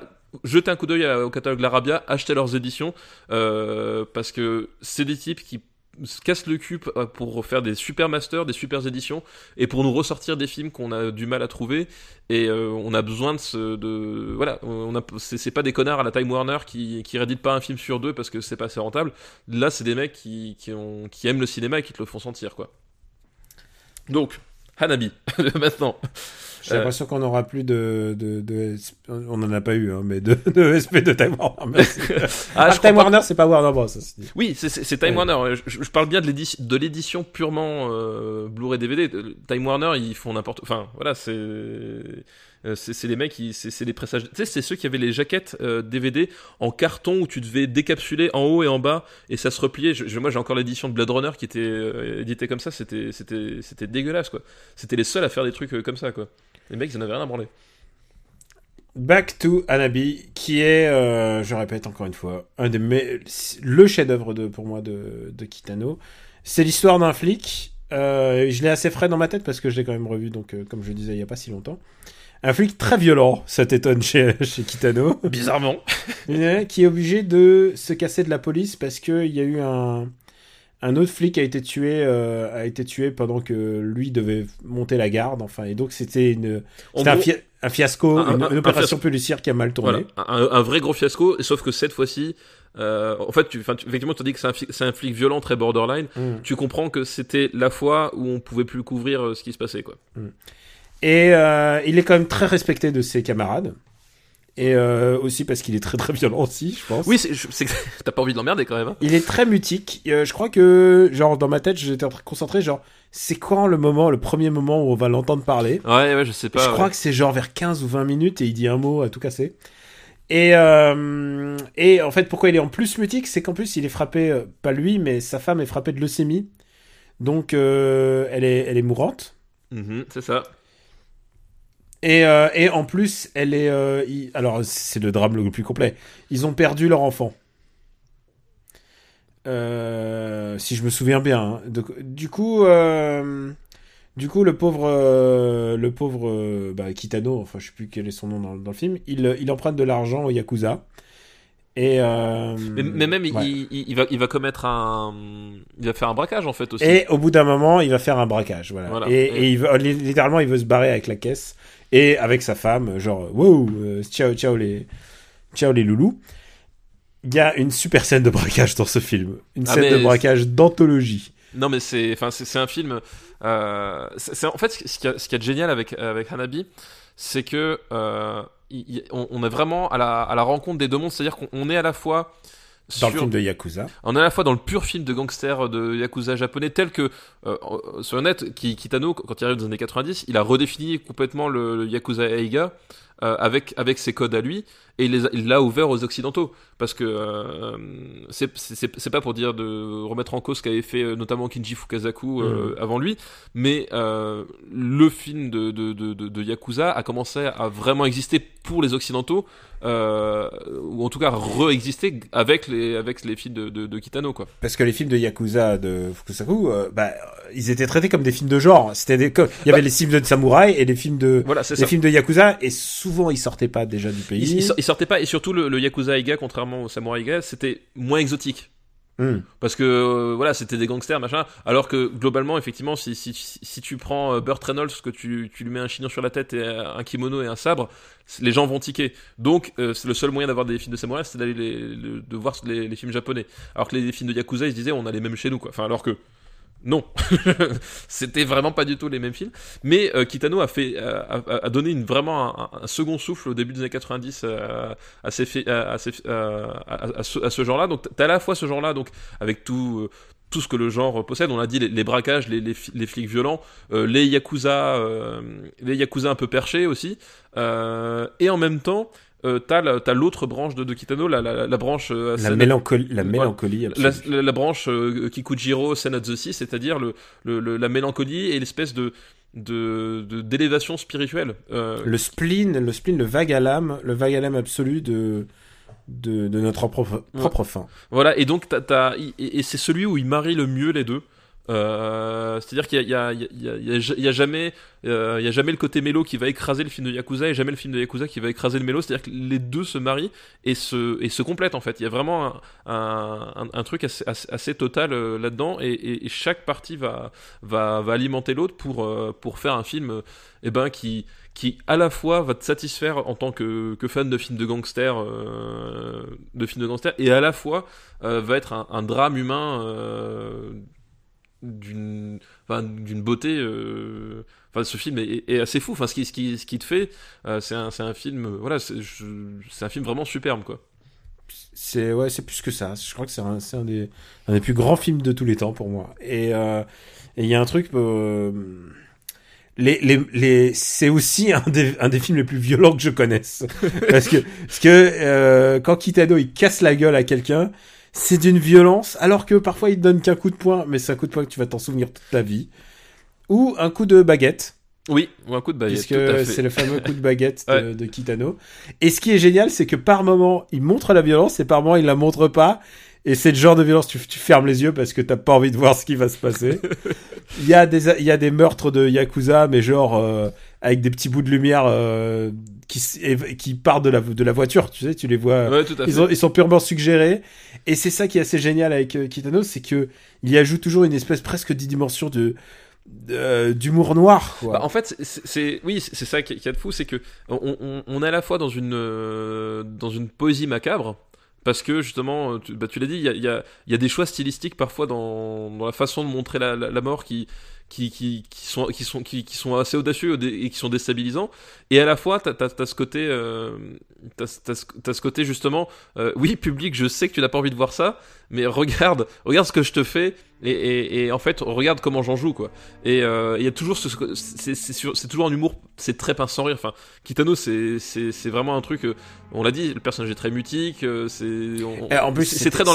Enfin, c'est à- la fois extrêmement violent à, à la Tarantino, mais c'est à la fois dans un humour très à la, très à la retenue, dans la retenue, tu vois.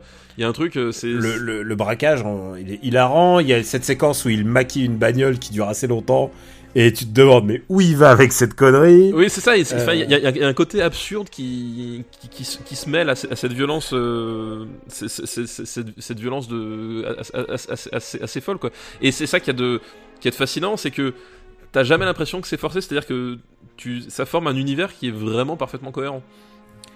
Et, euh, et c'est un truc, oui, tu parlais de, de découverte à l'Occident, mais c'est aussi une découverte pour le Japon dans le sens où c'est son premier film qui est vraiment acclamé euh, euh, dans les prix de festival. Bah, il a eu le, Il a gagné le Lion, d'Or. il a, le, le non, Lion d'Or, Lion- Lion d'Or, Lion ouais. d'or à, Voilà, à Lion- Venise. ouais. Et là, les. Japonais, ils se sont fait. Wow, attendez. Kitano Kitano, le gars avec le château débile à la télé, le gars Le- qui fait les concours Super Famicom. C'est c'est ce que je disais, c'est qu'en fait, les, les Japonais, à un moment donné, c'est comme si d'un seul coup, tu te rendais compte que Nagui avait réalisé Au revoir les enfants. Mais pour eux, c'était ça. Oui, c'est à peu près de ce niveau-là. C'est à peu près de ce niveau, c'est que à un moment donné, tu, tu dis. En plus, Nagui, période la brosse à dents, hein, attention. Oui, oui, oui, la, la pire des périodes. La C'est pire- la pas, pire- la- c'est pas la quête de sens. Voilà, c'est c'est comme Cyril Hanouna, il débarquait et il te faisait le cercle rouge. Et pour eux, pour eux, c'était un peu de ce niveau-là, quoi. Oui, oui. je, je- je vois, je vois trop le genre. The Iron Giant par Cyril Hanouna. Voilà, et, euh, et, euh, et, et, et voilà, et c'est vrai que, alors c'était pas le premier film qui faisait comme ça, mais effectivement, comme tu l'as dit, c'était le, le, le film de la reconnaissance internationale euh, et tout, et, et du coup, il a, enfin, il a pris une dimension supplémentaire, quoi. Et puis, il faut voir la, le. Tu sais, on parle de, de belles séries. toi, toi qui aimes, qui aimes le basket, les belles années de basket. Euh, on parle d'une série. Il sort de Sonatine. Sonatine que j'ai revu la semaine dernière. Non, non, Si. mais pourquoi tu me fais ça? Mais si, je te Pourquoi jure. tu me fais ça? Ah, Sonatine euh, qu'on n'a pas dans notre liste, j'ai l'impression. On l'a pas dans notre liste. Mais Sonatine, j'ai voulu le revoir parce que comme j'étais en vacances à Okinawa, Mhm. et ben j'avais Ah bah envie. oui. Bah voilà, j'avais envie de revoir Sonatine, forcément. Ouais, ensuite il fait et surtout il fait Kids Return qui est un film extraordinaire aussi. Ouais, non mais c'était, il avait le mojo, enfin c'était. Et. Anabi, faut le dire un truc, c'est que bah après il fait Kikujiro qui est génial, on, on en a On a, parlé, on a déjà parlé, ouais. mais euh, qui est 39e chez nous, mais c'est une très bonne place hein, sachez- sachez-le.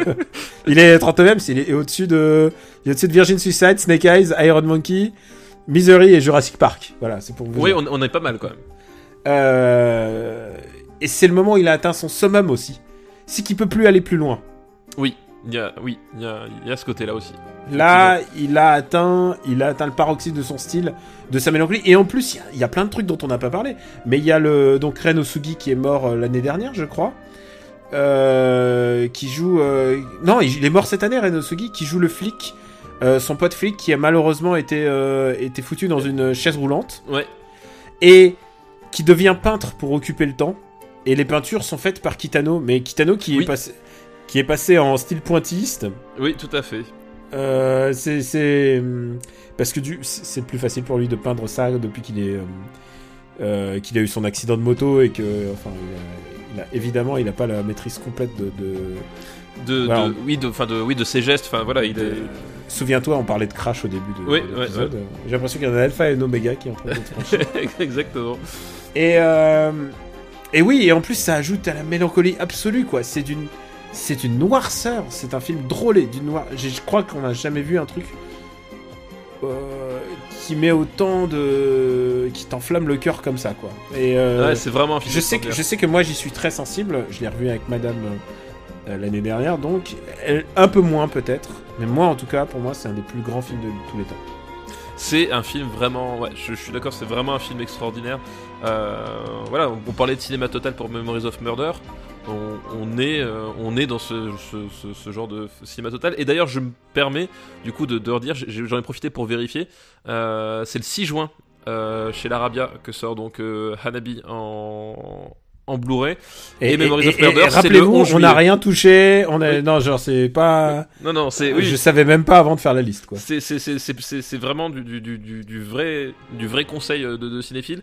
Donc euh, 6 juin Hanabi et Memories of Murder le 11 juillet en Blu-ray. Voilà. Et les deux chez l'Arabia. Est-ce que tu me permets euh, On a bien parlé du film. On n'a même pas parlé de Joe Hisaishi.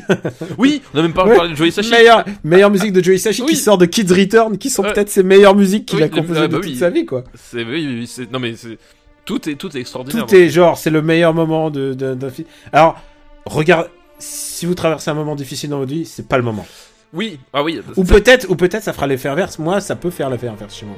Ah, je- oui, bah après, ça, tu sais jamais trop comment Mais je, réagir, mais, je vrai que- préfère regarder Fighter que si j'ai un moment difficile que, que Anabi. Alors oui, mais Fighter, c'est c'est- c'est- il y, a- il y a un côté feel good. Là, on peut pas vraiment, euh, on Non, peut pas vraiment non, parler non. de feel good quoi. Non, surtout le regardez pas si vous êtes triste en ce moment.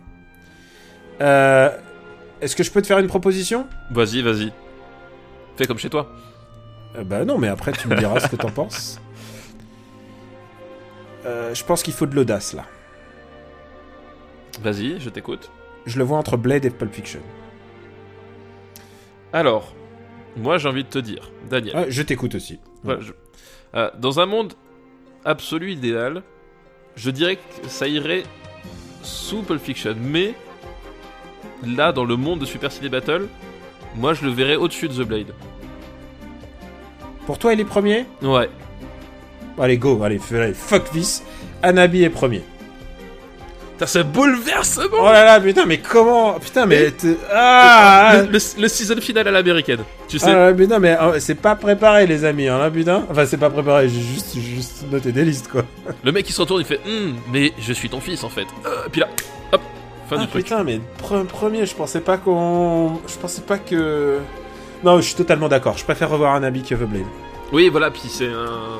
C'est un film qui va. enfin, c'est le paroxysme d'un style et je pense que c'est un des. Ah putain, je me souviens, j'étais bouleversé en sortant. En plus, ça me rappelle des. Enfin, je l'ai vu avec mon père. Enfin, tu vois, t'imagines ce que aujourd'hui ça représente encore plus. Oui, bah oui, oui. J'imagine bien. Euh, Donc voilà, Anabi est le premier film. J'avais prévu encore une liste au cas où. Mais euh, je pense qu'on va s'arrêter là. Alors c'était une bonne émission. Tu vois, je- J'aime bien finir sur ce genre de, ce C'est- genre de c'était- choses, tu vois. Sais quoi? Je me souviens, alors je vais vous le dire, je vais vous faire un aveu. La dernière émission, je lui ai dit, putain, mais t'as été, t'as été dur là. Là, là, là, on était, là, là, on- là, je suis heureux. là, je, il est une heure du match, je vais partir, dormir, euh, l'esprit tranquille. Euh, donc voilà, c'est fini pour aller. On va dire que c'est fini pour les années 90. On se donne rendez-vous dans les années 60. On vous redit encore une fois supercinébattle at gmail.com pour nous envoyer des listes années 60. Lâchez-vous, faites des trucs drôles, faites des trucs thématiques, faites des- ce que vous voulez. Euh, je prendrai les plus drôles. Euh, vous savez que comme ça sera une émission spéciale, et ben, euh, on, va, on va faire deux listes maximum. Ou quatre, on sait pas. on va on verra. faire deux films. Mais vous savez ce qui me plaît, vous savez ce qui lui plaît. Euh, je vais essayer de faire un panaché de tout ça. On va, on va pas faire de plus et de moins. On Oui. va pas, on va pas Oui. dire, euh, on va pas donner un barème. Non, c'est euh, ce, c'est ce ce qu'on avait ouais. dit, c'est que en fait, le, c'est un peu le paradoxe de, de ces années-là, c'est que en fait, on a, on, on a retenu, on a retenu et vu tellement les bons films que finalement, en fait, de, de partir avec un mauvais film sur les années 60, ça nous intéressait pas trop dans, c'est dans l'optique qu'on qu'on voulait. Donc on s'est dit, on va partir vierge et ça va être vous qui, qui allez Ouais. euh, guider vraiment la liste, quoi. Ah, tu le dis bien. Oubliez pas, il y a des, il y a des réalisateurs dont on a beaucoup parlé, mais qui, qui ne sont pas, qui n'ont jamais été vraiment classés ou pas, ou pas suffisamment. C'est le moment. Il y a des acteurs qui ont fait leur premier pas. Oui, bah oui, non mais il y a plein de trucs. Il y en a qui ont fait leur dernier aussi. Il y en a qui ont fait leur dernier. Ouais. Ce sera l'occasion de parler de, je sais pas, de western, de films de samouraï. Oui, deux, deux, trois trucs comme ça. voilà. Donc euh, voilà, on clôt les années 90 et puis sans doute après, on verra quelle euh, décennie on veut. Vous vous devinez, vous devinez ce qu'on va faire derrière. Ouais, eh, je pense. Voilà. Donc euh, on termine bien. Allez, fais-nous une petite reco. Eh ben écoute, ce sera une, une reco cinéma avec un film de 2017 que j'avais complètement euh, raté, j'étais passé complètement à côté. Et en fait, il m'est, euh, je, enfin, je, je, je, je suis tombé dessus parce que les, les gens en fait se plaignaient sur, euh, sur, sur les réseaux sociaux comme ils savent si bien faire en, en spoilant de manière détournée, mais tu finis par comprendre en fait de quoi. Tu sais, c'est toujours euh, assez. assez- Ah, je sais assez- pas de quoi tu parles, donc en plus j'ai pas vu Oui. le film. Mais bon, bref, oui, mais justement, je, je vais pas faire cette erreur-là, c'est-à-dire je vais pas évoquer le, le truc en question. De mais- manière sibylline. Voilà. Ah, Mais les, gens, les gens se sont. Beaucoup de gens se sont plaints d'une scène particulière de- du film que je vais évoquer. Euh, et euh, du coup, enfin, de, de, de fil en aiguille, je, je me suis dit, tiens, je, je vais m'y intéresser. Enfin, je- j'étais passé complètement à côté. C'est un film euh, réalisé par David Lowery. Alors, David Lowery, euh, si tu veux, le dernier film que j'ai vu de lui, euh, c'était le, le remake de Pi- Pete et Elliot le Dragon.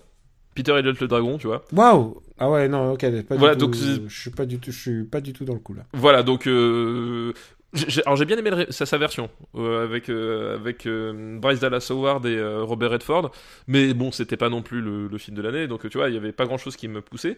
Donc j'ai fini par me mettre la main dessus et ce film, ça s'appelle A Ghost Story. C'est avec Casey Affleck et Rooney Mara. C'est pareil, j'étais même pas au courant qu'ils jouaient dedans. je, complètement, complètement à poil dans le film.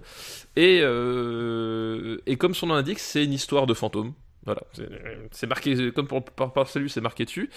Mais euh, c'est un film euh, qui est beaucoup plus que ça euh, aussi. Et en fait, euh, je vais pas en dire plus. Le seul truc, c'est que j'ai trouvé que c'était un film vraiment extraordinaire. C'est-à-dire que il est parti dans quelque chose que, auquel je m'attendais pas, d'une façon que je m'attendais pas. J'ai vu la fameuse scène qui avait dérangé euh, tellement de, tellement de gens. Je pense que ces gens-là euh, n'ont pas vu le film qu'il y avait derrière ou n'ont pas compris ou tout simplement n'aiment pas le cinéma d'une manière générale. Je ne sais pas. Euh, alors Comment tu y vas? Non, mais voilà, disons que euh, oui, la scène en question est, est assez emblématique pour certaines raisons. Je veux vraiment pas en révéler. Et je comprends qu'on ait pu sticker dessus parce que justement, il y a, il y a un parti pris qui est, qui, a, qui, a, qui, est, qui est assumé, mais qui est vraiment très particulier. Et euh, je comprends qu'on puisse s'arrêter dessus parce que c'est vraiment la scène qui, qui met en exergue ce- cette espèce de parti pris. On peut croire que c'est grotesque et gratuit, mais en fait, quand tu la replaces dans le, dans le film. Moi aussi, quand j'ai vu la scène en question, en fait, je suis arrivé dessus, je me suis dit, ouais, ok, c'est c'est chelou. Puis en fait, quand tu la remets dans le contexte, de, dans le film, dans ce que te propose le film, dans ce que te raconte le film, et surtout de la façon dont il te raconte son histoire, c'est vraiment le plus important. C'est vraiment un film de, narration euh, presque, pure. Euh, en fait, tu comprends ce choix-là a posteriori. Et, euh, et au final, c'est enfin occulter tout le reste du film pour s'attarder dessus. Je trouvais ça un, peu idiot parce que justement l'intérêt, c'est de le remettre en, place dans le montage. Et donc c'est un film qui est vraiment particulier, euh, qui est vraiment très très éthéré, euh, que vous trouverez sans doute chiant, mais euh, que moi j'ai été transporté, j'ai trouvé ça vraiment extraordinaire et super touchant. Et euh, enfin voilà, vraiment très surprenant et euh, je recommande vraiment A Ghost Story. Euh, voilà, c'était la, la- vraiment une vraie claque. C'est même pas un film que j'ai bien apprécié, c'était une- vraie vraie claque. Je m'attendais pas à voir un film qui me, je m'attendais pas à voir un film qui me, qui me touche à ce point-là de façon inattendue. Et c'est ça que j'aime bien. C'est peut-être ces films-là que, tu sais, c'est quand tu tombes sur un film, te- tu, tu regardes au pif, Et que tu es rien. balayé par surprise. et, et voilà, et qu'il te balaye.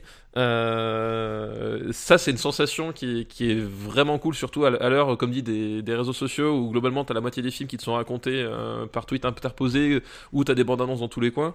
Euh, J'ai aimé cette sensation de retomber dessus euh, presque au pif et d'avoir été transporté, transporté sur le coup. C'est cool? Ah, c'est très très cool. Euh, bah écoute, moi je voulais aussi parler d'un film euh, qui m'a qui m'a bouleversé. Je voulais parler de Solo. Eh, tu sais quoi On apprend enfin euh, d'où viennent les bandes rouges euh, sur son pantalon. On avait déjà parlé, je crois, en plus de ça. Oui, oui, non mais oui, j'avais dit à quel point c'était ridicule. Oui, et, alors, oui. et alors non, en fait, Et ils ont fait un film dessus, c'est ça Non, c'est une blague. Il parle pas des bandes rouges. C'est dommage. Mais par contre, il parle des dés, il parle du blaster, il parle de son prénom, de son nom de famille, il parle de tout. Oui, non mais. Et genre, c'est pile ce que je redoutais. C'est c'est le film qui va t'expliquer euh, tous les détails de, de- tous les détails sur un personnage. T'en as pas besoin jusque là. Tu le Ouais. construisais tout seul. Enfin genre. euh, oui, il arrive construit. Il arrive construit, c'est bon. Il est. Bah là, t'as tout. T'as tout. Pourquoi c'est un bon pilote? Pourquoi, pourquoi tout, tout, tout est là? Euh, Pourquoi il tire le premier aussi? Tout ça, c'est expliqué. Ah bah c'est ça me donne envie. Ouais, ça te donne envie? Non, Ah. blague à part. il fallait que je parle d'un film canois et alors en fait le truc c'est que je sais pas, je connais pas sa date euh, de sortie, mais il sort, euh, mais il est, il sera dit projeté au Forum des images euh, dans quelques jours, dans, je pense à la diffusion de ce- cet épisode, donc euh, renseignez-vous sur les places. C'est Mirai, ma petite sœur, qui s'appelle Mirai no Mirai en, en japonais. Et c'est un film de Mamoru Soda. Alors Mamoru Soda, peut-être que tu as vu Les Enfants Loups. Oui, Euh, tout à fait. T'as vu- Euh, je sais pas comment. Quel- Ame et Yuki. euh, je sais pas que- quelle est ta position sur les enfants loups. Ah moi j'aime beaucoup. Ok, moi j'ai vraiment du mal parce que justement il est un peu trop euh, furries comme on dit, et euh, le furries me, fait- me fait un peu sortir du film.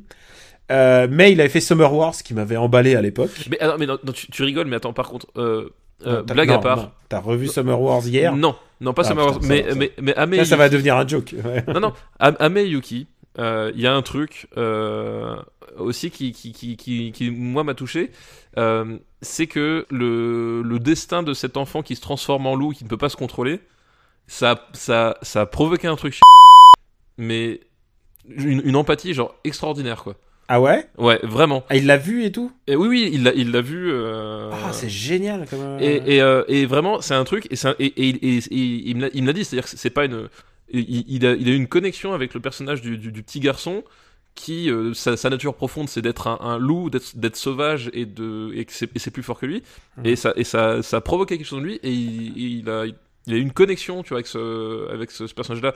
Et c'est aussi Mhm. pour ça que euh, Ame Yuki m'avait euh, particulièrement marqué, quoi. Ah ouais, écoute, c'est, et c'est, si tu regardes Yuki, si tu, à part la transformation animale, c'est du Jack London, non C'est, Oui, oui, tout à fait, ouais. c'est complètement, euh, c'est à la fois Écro Blanc et l'appel de la forêt.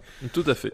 Euh, mais donc, euh, ma petite sœur, n'a pas, il a juste deux minutes de Furries qui sont là pour t'expliquer que ce que tu vas voir est un peu surréaliste. Et euh, c'est l'histoire d'un petit garçon qui a 4 ans et qui, et qui était le, le petit enfant roi euh, jusqu'à l'arrivée de sa petite sœur qui vient de naître. Et il est jaloux de ce bébé qui est un sentiment euh, presque naturel en fait chez l'enfant. Tu peut-être tu confirmeras ou pas, mais en tout cas, euh, je, je suppose quand t'as un gamin et qu'il est le roi et tout d'un coup il découvre qu'il y a une autre entité qui prend de la place et, euh, et Bah, lui C'est comme moi quand tu me dis ah je vais faire un podcast avec Max Besnard, tu vois, je suis Ah. pareil. il, il sera content. On t'invitera.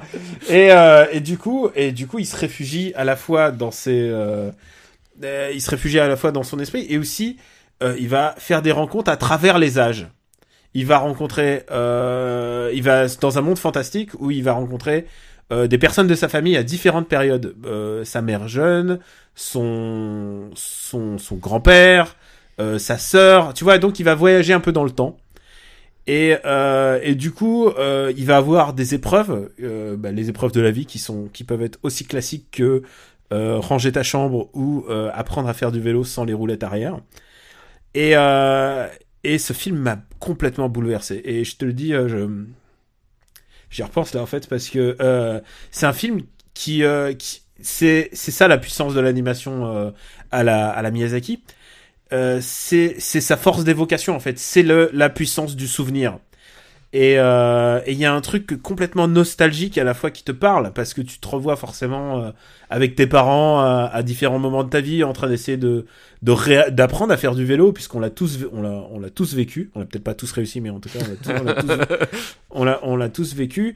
À écouter peut-être que tu les as pas rencontrés justement on n'a pas eu tous la chance de rencontrer nos grands-parents. Moi j'ai eu j'ai eu que la moitié de cette chance mais j'ai eu vraiment été chanceux de le connaître.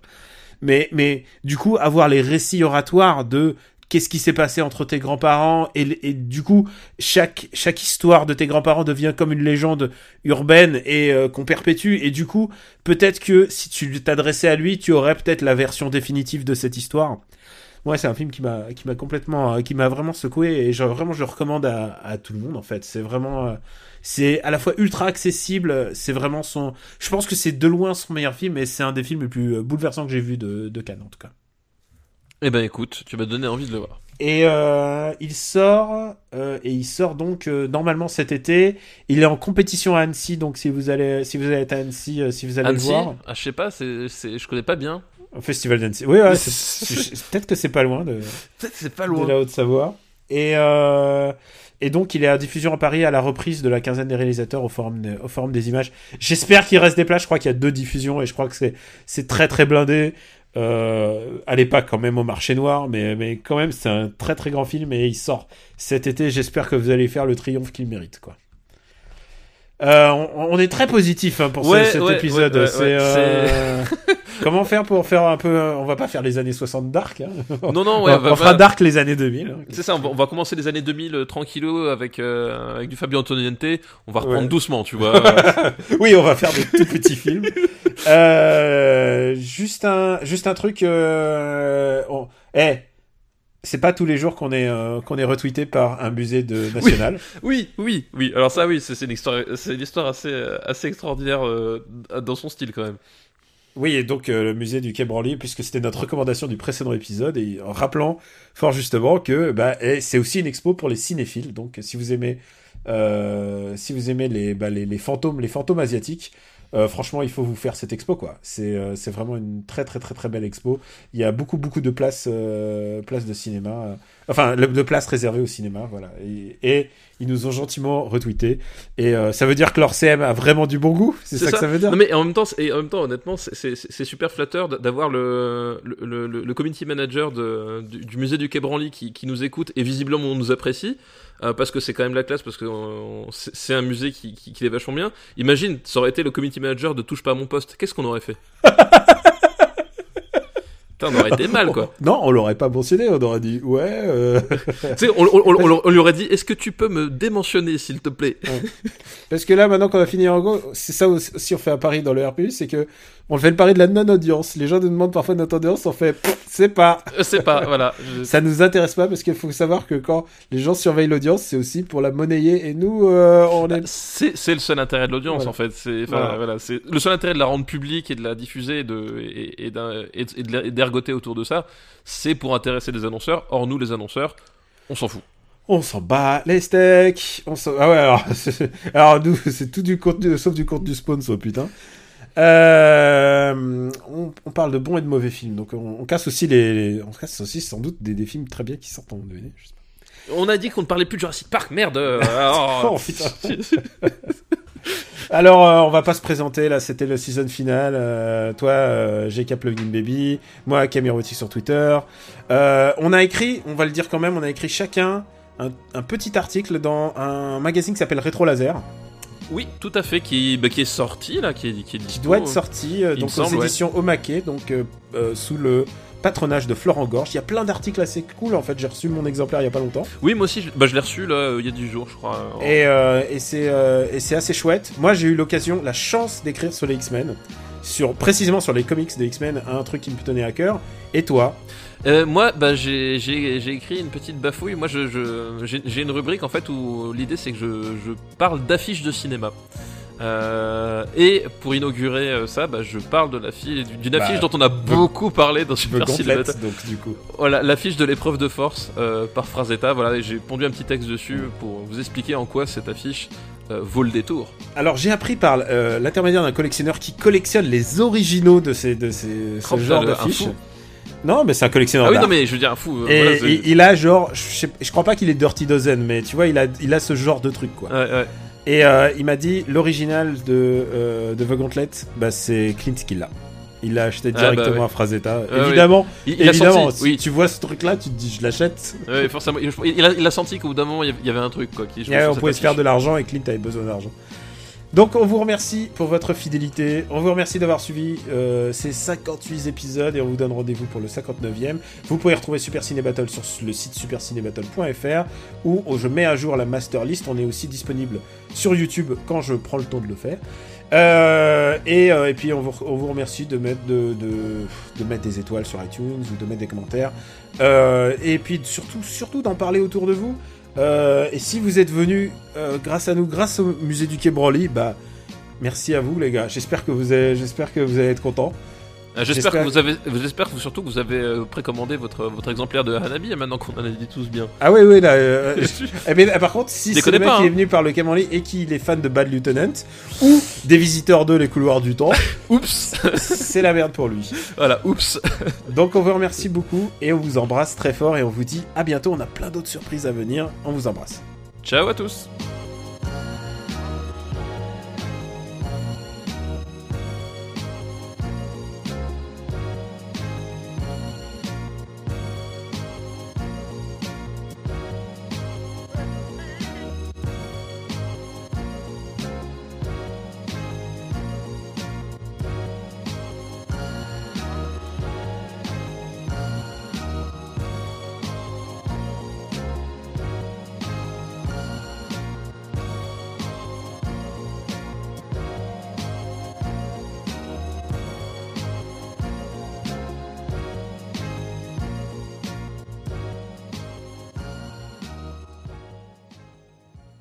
Attends juste une minute. Vas-y. Tu m'as foutu la trouille de ma vie. Ça va? Pourquoi t'arrives pas à dormir? Et oui C'est moi qui t'ai réveillé ou pas? Non? T'as trop chaud. On va mettre la lumière, on va te recoucher, ouvre la fenêtre et je viendrai éteindre la lumière après, d'accord? Dans le couloir. Bisous. Bisous. Bonne nuit. Ouais. Bisous, bisous. il, il- il est venu très sagement, en- tout en silence, à Mhm. genre euh, 50 cm de moi. Et il t'a mis la trouille de ta vie. Bah oui, il, il a rien dit, il a attendu que je finisse de parler. Je me suis retourné, je l'ai. Oh. Le pauvre, il, il, a- il arrivait plus à dormir. Je vais faire un bonus de ça et je vais l'appeler l'ABCD de, de, Voilà. de papa.